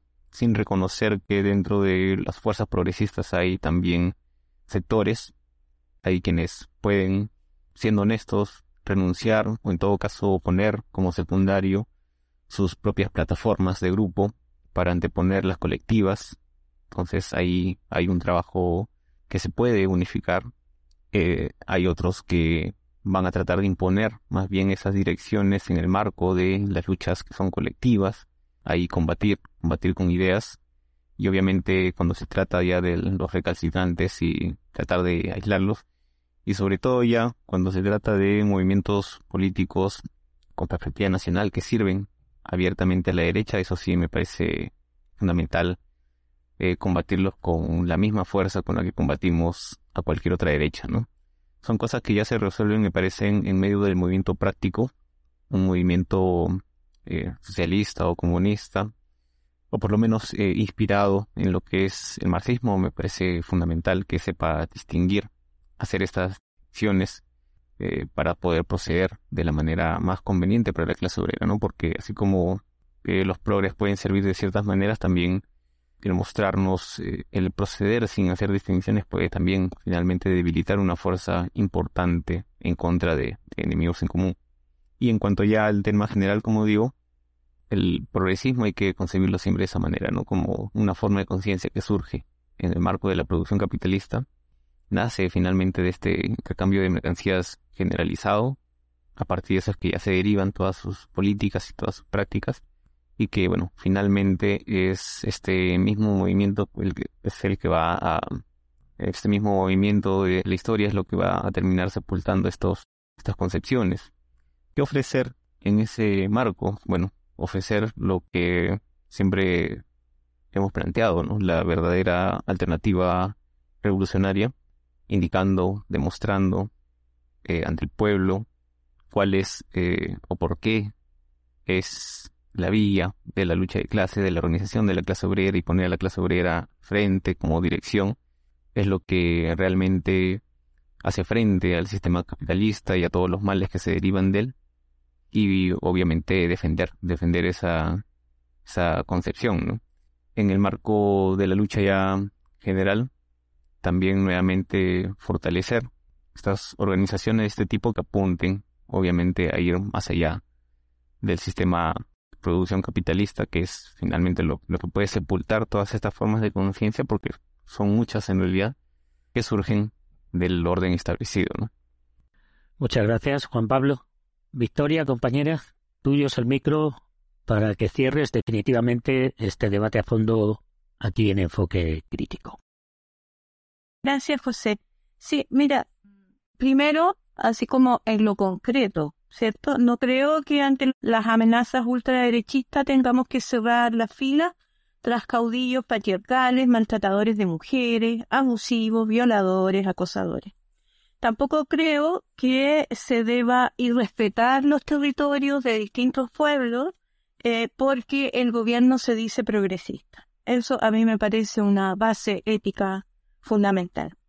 Por otra parte, no creo que ni la derecha ni los progres cambien lo que hemos insistido a través de nuestra historia de resistencia y lo que buscamos activar y lo que hacemos, porque esto que voy a nombrar no es un sueño, es real, se está haciendo, son experiencias que suceden en distintos rincones y en distintos puntos. Creo que repolitizar las identidades estratégicas es fundamental, sin mistificarlas, por supuesto no tratarse las categorizaciones, los lenguajes artificiales, y en la base de eso el idealismo que es determinista y dicotómico, del que tiene mucho eh, este discurso conservador de las izquierdas. Es muy determinista y muy dicotómico. Hacer cambios de desarrollo ideológico que son autónomos, definiciones propias, metodologías horizontales, no podemos someter la realidad a la teoría. No, eso es una nueva recolonización. O sea, ya hemos sido bastante recolonizados para que nos vengan a decir que nuestra vida tiene que ser sometida a la teoría. Problematizar el derecho y sus perspectivas burguesas es fundamental, ¿no? Y, y sus perspectivas patriarcales, denunciarlas, develar las relaciones de poder y violencia en sus múltiples expresiones, en los ámbitos personal, sí, subrayo personal, colectivo y público. No supeditarse a las directrices de los partidos políticos que nos han traicionado una y otra vez. No asumir, desde nuestra perspectiva, un feminismo en función de las políticas del Banco Mundial, que son los de la inclusión, que ya se han mencionado, la equidad, la igualdad de oportunidad, el empoderamiento, eh, parece un rezo casi, ¿no? La despolitización del concepto de género, ¿no? Y un ciudadanismo que desmoviliza las revoluciones. No alimentar las élites que dialogan con los estados, que son estas élites progre, ¿no? A menudo. Y otras que antes se dijeron revolucionarias y que se siguen diciendo y, y que están ahí siendo estas élites. Revisar eh, el abuso de poder al interior de nuestras organizaciones. Porque yo creo que tiene mucho que ver también mucho de lo que estamos viviendo con estos abusos profundos de poder y con estos discursos que de verdad nos conmocionan porque ya sabemos, porque ya lo hemos vivido. Por eso escapamos muchas veces y nos fuimos al feminismo.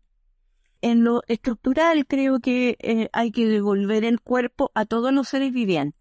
O sea, si no hay eso como base, no hay nada lucha frontal contra el capitalismo, contra las relaciones de subordinación entre los países, ¿no? Eso es muy importante. No integrarse a las lógicas clientelares, constitucionalistas y burocráticas de los gobiernos de turno. Develar las crueldades y la tortura de la trata y la industria. Develar la explotación sexual sin juicios moralistas y clasistas hacia las víctimas y hacia otras personas que acceden al mercado sexual y capitalista y patriarcal, por ejemplo. Porque para que haya algo que le llaman prostitución, o si le quieren llamar trabajo sexual, o si le quieren llamar explotación sexual, como le quieran llamar, los doctos académicos que son y que hacen nata en izquierdas y derechas, digamos, como les quieran llamar, para que eso exista, tiene que haber un mercado, un mercado prostituyente de algunos sujetos y de algunos que son sujetos y los transforman en objetos, para que ninguna mujer y ninguna persona se diga a sí misma que puede acceder a ese mercado, no tiene que existir ese mercado. No hay moralismo que alcance. Hacer alianzas con movimientos antiespecistas, como los hacemos acá, quiero subrayar en la denuncia al crimen sicarial contra Macarena Valdés, eh, comunera mapuche, que luchaba contra las transnacionales, y contra Bausis, trans, que eh, transfemenina, la Bausis, que luchaba contra las transnacionales también. Quiero dejar eso muy en claro, quiero resaltarlo, eso está pasando hoy en el territorio que yo vivo. Hacer alianzas ¿cierto? Eh, con movimientos autogestionarios, cooperativas, de permacultura, eso está sucediendo, con movimientos revolucionarios, con movimientos de autodefensa en sus distintas formas. Sobre el dinero y la subsistencia necesitamos hablar, hacer economía solidaria sin acumulación, reunificar el valor de uso y el valor de cambio de nuestros oficios, nuestras creaciones, de organizar las políticas del trabajo y los oficios, y ahí no nos van a decir que somos el problema secundario reorganizar tiempo y espacio, y ahí tampoco somos el problema secundario. Distinguir entre nuestras prácticas coyunturales y nuestras tácticas de sobrevivencia, que son cosas distintas. ¿no? El trabajo asalariado que a veces logramos en instituciones y en muchos lugares es distinto a nuestras prácticas revolucionarias. A veces nos cuesta eh, definir esas distinciones, pero es importante las que sepan y las que saben y, las que lo están haciendo reinventan y recuperan tecnologías que apoyan la vida colectiva. Estas son cosas que menciono y que se hacen. Yo creo que es tremendamente importante decir que con el discurso de que lo personal es político no, no está bien que estemos, finalmente lo único que hacen es alejarnos y alejar eh, fuerzas políticas que son tremendamente importantes. Quiero subrayar que lo personal es político, no, no surge en el anarquismo, surge en el feminismo radical. Y yo creo eh, realmente que lo personal es político y lo político es personal. Y también sé, por experiencia política de vida de 61 años y de haber vivido eh, más de 10 años en el socialismo real, ¿cierto? Em, que eso de alguna manera amenaza fuertemente a los privilegios. Sí, los privilegios. Los vuelvo a mencionar. Los privilegios existen. Los privilegios de la masculinidad son evidentes y son obvios. Solamente alguien que está muy cómodo en ese lugar puede no darse cuenta. Los privilegios de los hombres no son una idea, quiero decir, ni de la masculinización, no son una idea, son una vivencia concreta. Todos los hombres, hasta el hombre más pobre, posee privilegios sobre la mujer más pobre y ejerce violencia contra esas mujeres cuando no desarma eso en sí mismo y cuando quiere seguir cómodo en ese lugar diciendo que los privilegios son una simple idea. Hablo de la clase mujeres como una clase reproductiva y eso coloca en jaque y en crisis a la heterosexualidad obligatoria profundamente funcional al capital. Quiero recordarles que la heterosexualidad obligatoria es profundamente eh, funcional la idiosincrasia no puede ser la violencia contra las mujeres. Si ustedes me dicen que idiosincrasia, si alguien me quiere decir que idiosincrasia es la violencia contra las mujeres, el odio que mata a la gente trans, el odio que mata a las lesbianas, el odio que mata a las mujeres, entonces no quiero la idiosincrasia, ¿no? Si me dicen que eso es cultura, no quiero esa cultura. Si ustedes me dicen que es idiosincrasia, si alguien quiere decir que es idiosincrasia, apropiarse de los úteros de las mujeres, al nivel de que hoy hay granjas de bebés, ¿no? O sea, de verdad, y, trata de órganos y que se tratan los órganos de nuestros cuerpos igual como se ha tratado disociando, cortando, viviccionando a los demás animales, entonces de verdad eh, no sé si estamos hablando en el mismo idioma. Creo que sí, efectivamente son conservadores quienes piensan así. Y no importa si están en un partido político o en otro, si se definen o no marxistas, creo que si conservan y si quieren conservar eso, es un problema para cualquier revolución. Querer no quedar mal con nadie, me parece a mí, que es algo que hacen los progres. Por lo menos eso yo lo he aprendido claramente observando a los progres de mi país. no quieren quedar mal con nadie. Y debo decir que justamente porque no quieren quedar mal con nadie, traicionan esas ideas con las que suben al gobierno, digamos. Primero hablan de aborto y después no, claramente, ¿no? Procurar que no haya aborto es, eh, quiero eh, decir claramente, apropiarse de nuestros úteros. Dividir al sujeto político, eso es muy clásico. ¿no? Dividirnos en la trabajadora, la que aborta, la que no quiere ser esposa. No, eso, y eso es muy favorable cuando nos dividen, porque nosotros somos todo. Somos todo eso, es integral. No somos un paquetito que vino con una parte nomás. Fragmentarnos de esa manera y luego desechar aquella parte que nos sirve para sus intereses es una gran complicación para cualquier revolución.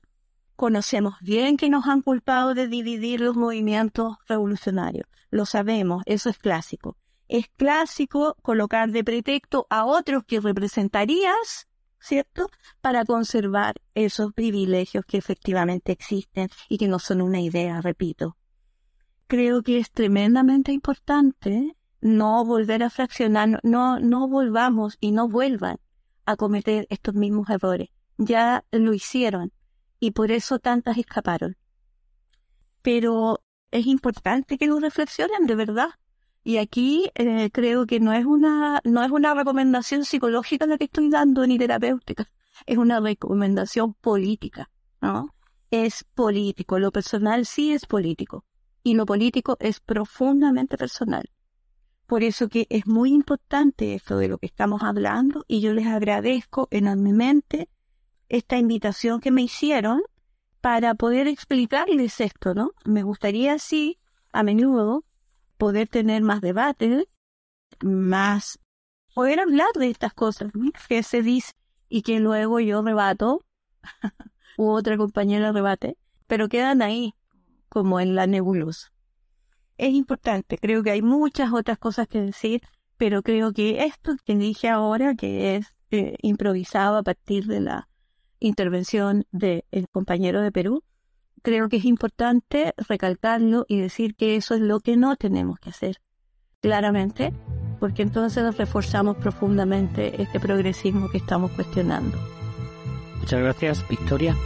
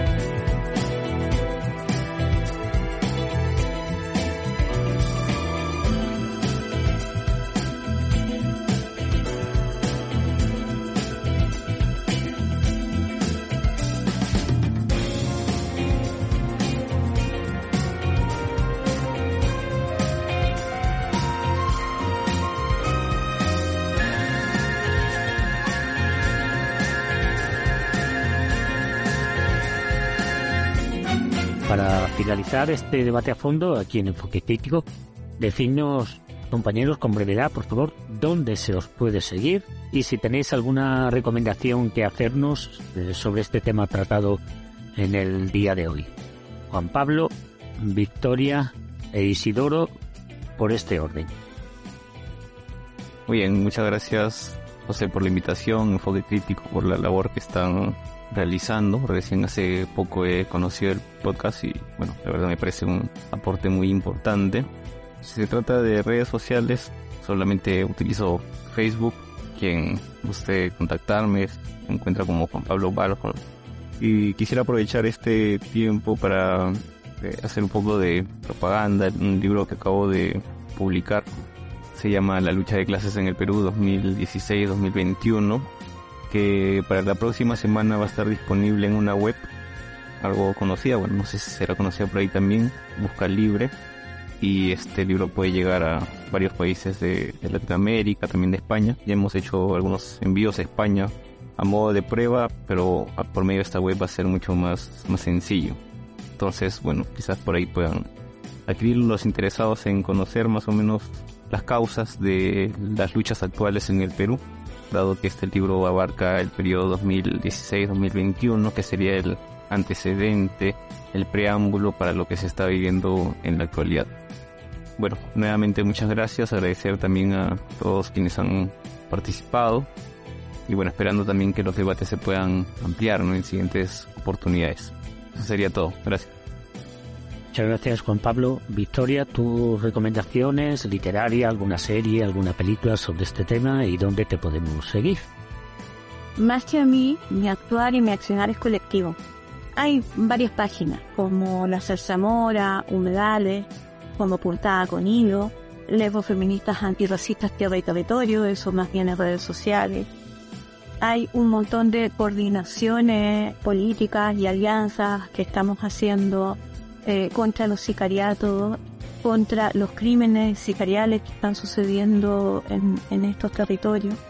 Y dentro de eso mismo, para nosotras es muy importante eh, solidarizar en esta radio, en este programa al que nos han invitado, con Alfredo Cospito, secuestrado por el Estado italiano en la cárcel de Bancari, Sassari Cerdeña, que aplica a este preso eh, el nefasto régimen 41 bis para destruir a los seres humanos. En huelga de hambre, denuncia y exige el fin de la aplicación de este régimen que aplican desde el 1980. Nosotras quedamos acá y nosotros quedamos absolutamente escandalizados frente a esto que no sabíamos que sucedía en, en Europa de esta manera. Creemos que la falta de contacto viviente es tortura y es trato de odio. Por lo tanto, queremos solidarizar desde las redes, eh, desde la Zarzamora, que es una página web eh, importante, desde las humedales, eh, otra página web, desde la portada con hilo, desde las lesbos feministas antirracistas tierra y territorio, desde las coordinaciones por justicia para Bau, justicia para Emilia Milén Bau, mujer trans asesinada por el sicariato en Gualmapu hace un año desde eh, las redes por justicia para Macarena Valdés, comunera mapuche asesinada por el sicariato en 2016 y también cuando exigimos justicia para Rubén Collillo, compañero de Macarena Valdés, nuestro compañero y amigo, que muere eh, hace un año atrás en un extraño incidente que todavía las instituciones chilenas no quieren aclarar. El único crimen aclarado es el de Emilia Milén Bau, sin embargo hay solo un sicario que está condenado cuando la verdad sabemos detrás de eso está la oligarquía nacional, porque ellos son los que contratan a los sicarios. Todo eso lo pueden encontrar en estas páginas y en estas redes de las que les estoy hablando y que son parte de todas nuestras coordinaciones, búsquedas, encuentros que tenemos constantemente todo el año y de nuestras comunidades, porque yo no hablo en nombre de nadie, pero soy parte de esas comunidades. Muchas gracias, Victoria. Isidoro, tus recomendaciones, si las tienes y dónde te podemos seguir. Sobre este tema, las recomendaciones, a pesar de no estar de todo de acuerdo con las conclusiones de esa obra, me parece una lectura relativamente fácil y, bueno, en algunos casos puede precisamente convertir a, muchos progres si, si nos escuchasen por algún casual, que se trata de, del libro realismo capitalista, ¿no? de Mark Fisher, donde se describe un poco eh, hasta qué punto de inacción política nos han conducido, ¿no? Con esas ideas progres. Por otro lado, eh, a nivel audiovisual, pues yo recomendaría, tal vez como casi metáfora, ¿no? De, lo que representa al final la posición del progresismo, que es al final la colaboración con el enemigo, con el ocupante, ¿no? Por así decirlo. Pues recomendaría, pues, sección especial de Costa Gabras, eh, que por cierto está disponible junto con otros muchos títulos en una web rusa, ¿no? Que se llama ok.ru precisamente, ¿no? En definitiva, bueno, me podéis seguir, ya lo sabéis, como Iracundo Isidoro en Twitter y recientemente he iniciado un podcast, ¿no? Que se llamará Reflexiones Iracundas, del cual pues seguramente hoy mismo saldrá su primer programa, ¿no? En cualquier caso, es un placer poder colaborar con vosotros, eh, confío en poder seguir haciéndolo y bueno, aquí estoy para lo que queráis. Naturalmente, por supuesto, muchas gracias Isidoro. Este y otros tantos audios como este de Enfoque Crítico puedes encontrarlos en plataformas y redes sociales como Evox, Amazon, Spotify, iTunes, arroba enfoque crítico en Twitter, facebook.com barra debate a fondo y caos en la red. Pues así concluye este debate a fondo en enfoque crítico. Un recuerdo muy especial a nuestro compañero Marat. Muchísimas gracias a todos. Victoria Aldunate desde Santiago de Chile, Iracundo Isidoro desde Galiza, Natalia Sierra estuvo con nosotros desde Ecuador y Juan Pablo Baljor desde Perú por vuestro compromiso con esta casa, con enfoque crítico. Y gracias especiales a todos vosotros, amigos oyentes, por la fidelidad con este espacio de clase obrera. You will not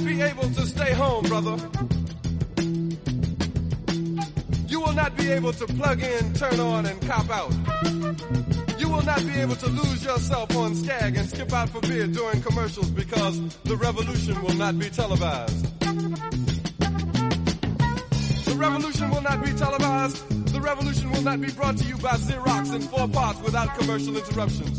The revolution will not show you pictures of Nixon blowing a bugle and leading a charge by John Mitchell, General Abrams, and Spyro Agnew to eat hog maws confiscated from a Harlem sanctuary. The revolution will not be televised. The revolution will not be brought to you by the Schaefer Award Theater and will not star Natalie Woods and Steve McQueen or Bullwinkle and Julia. Revolution will not give your mouth sex appeal. The revolution will not get rid of the nubs. The revolution will not make you look five pounds thinner because the revolution will not be televised, brother.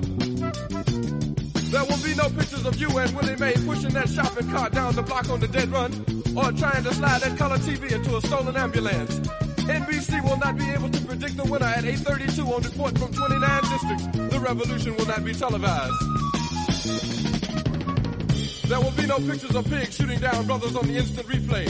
There will be no pictures of pigs shooting down brothers on the instant replay. There will be no pictures of Whitney Young being run out of Harlem on a rail with a brand new process. There will be no slow motion or still life of Roy Wilkins strolling through Watts in a red, black, and green liberation jumpsuit that he has been saving for just the proper occasion. Green Acres, Beverly Hillbillies, and Hooterville Junction will no longer be so damn relevant, and women will not care if Dick finally got down with Jane on Search for Tomorrow, because black people will be in the street looking for a brighter day. The revolution will not be televised. There will be no highlights on the 11 o'clock news and no pictures of Harry armed women liberationists and Jackie Onassis blowing her nose. The theme song will not be written by Jim Webb or Francis Scott Keys, nor sung by Glenn Campbell, Tom Jones, Johnny Cash, Engelbert Humperdinck, or The Rare Earth. The revolution will not be televised. The revolution will not be right back after a message about a white tornado, white lightning, or white people. You will not have to worry about a dove in your bedroom, the tiger in your tank, or the giant in your toilet bowl. The revolution will not go better with coke. The revolution will not fight germs that may cause bad breath. The revolution will put you in the driver's seat. The revolution will not be televised, will not be televised, will not be televised, will not be televised. The revolution will be no rerun, brothers. The revolution will be live.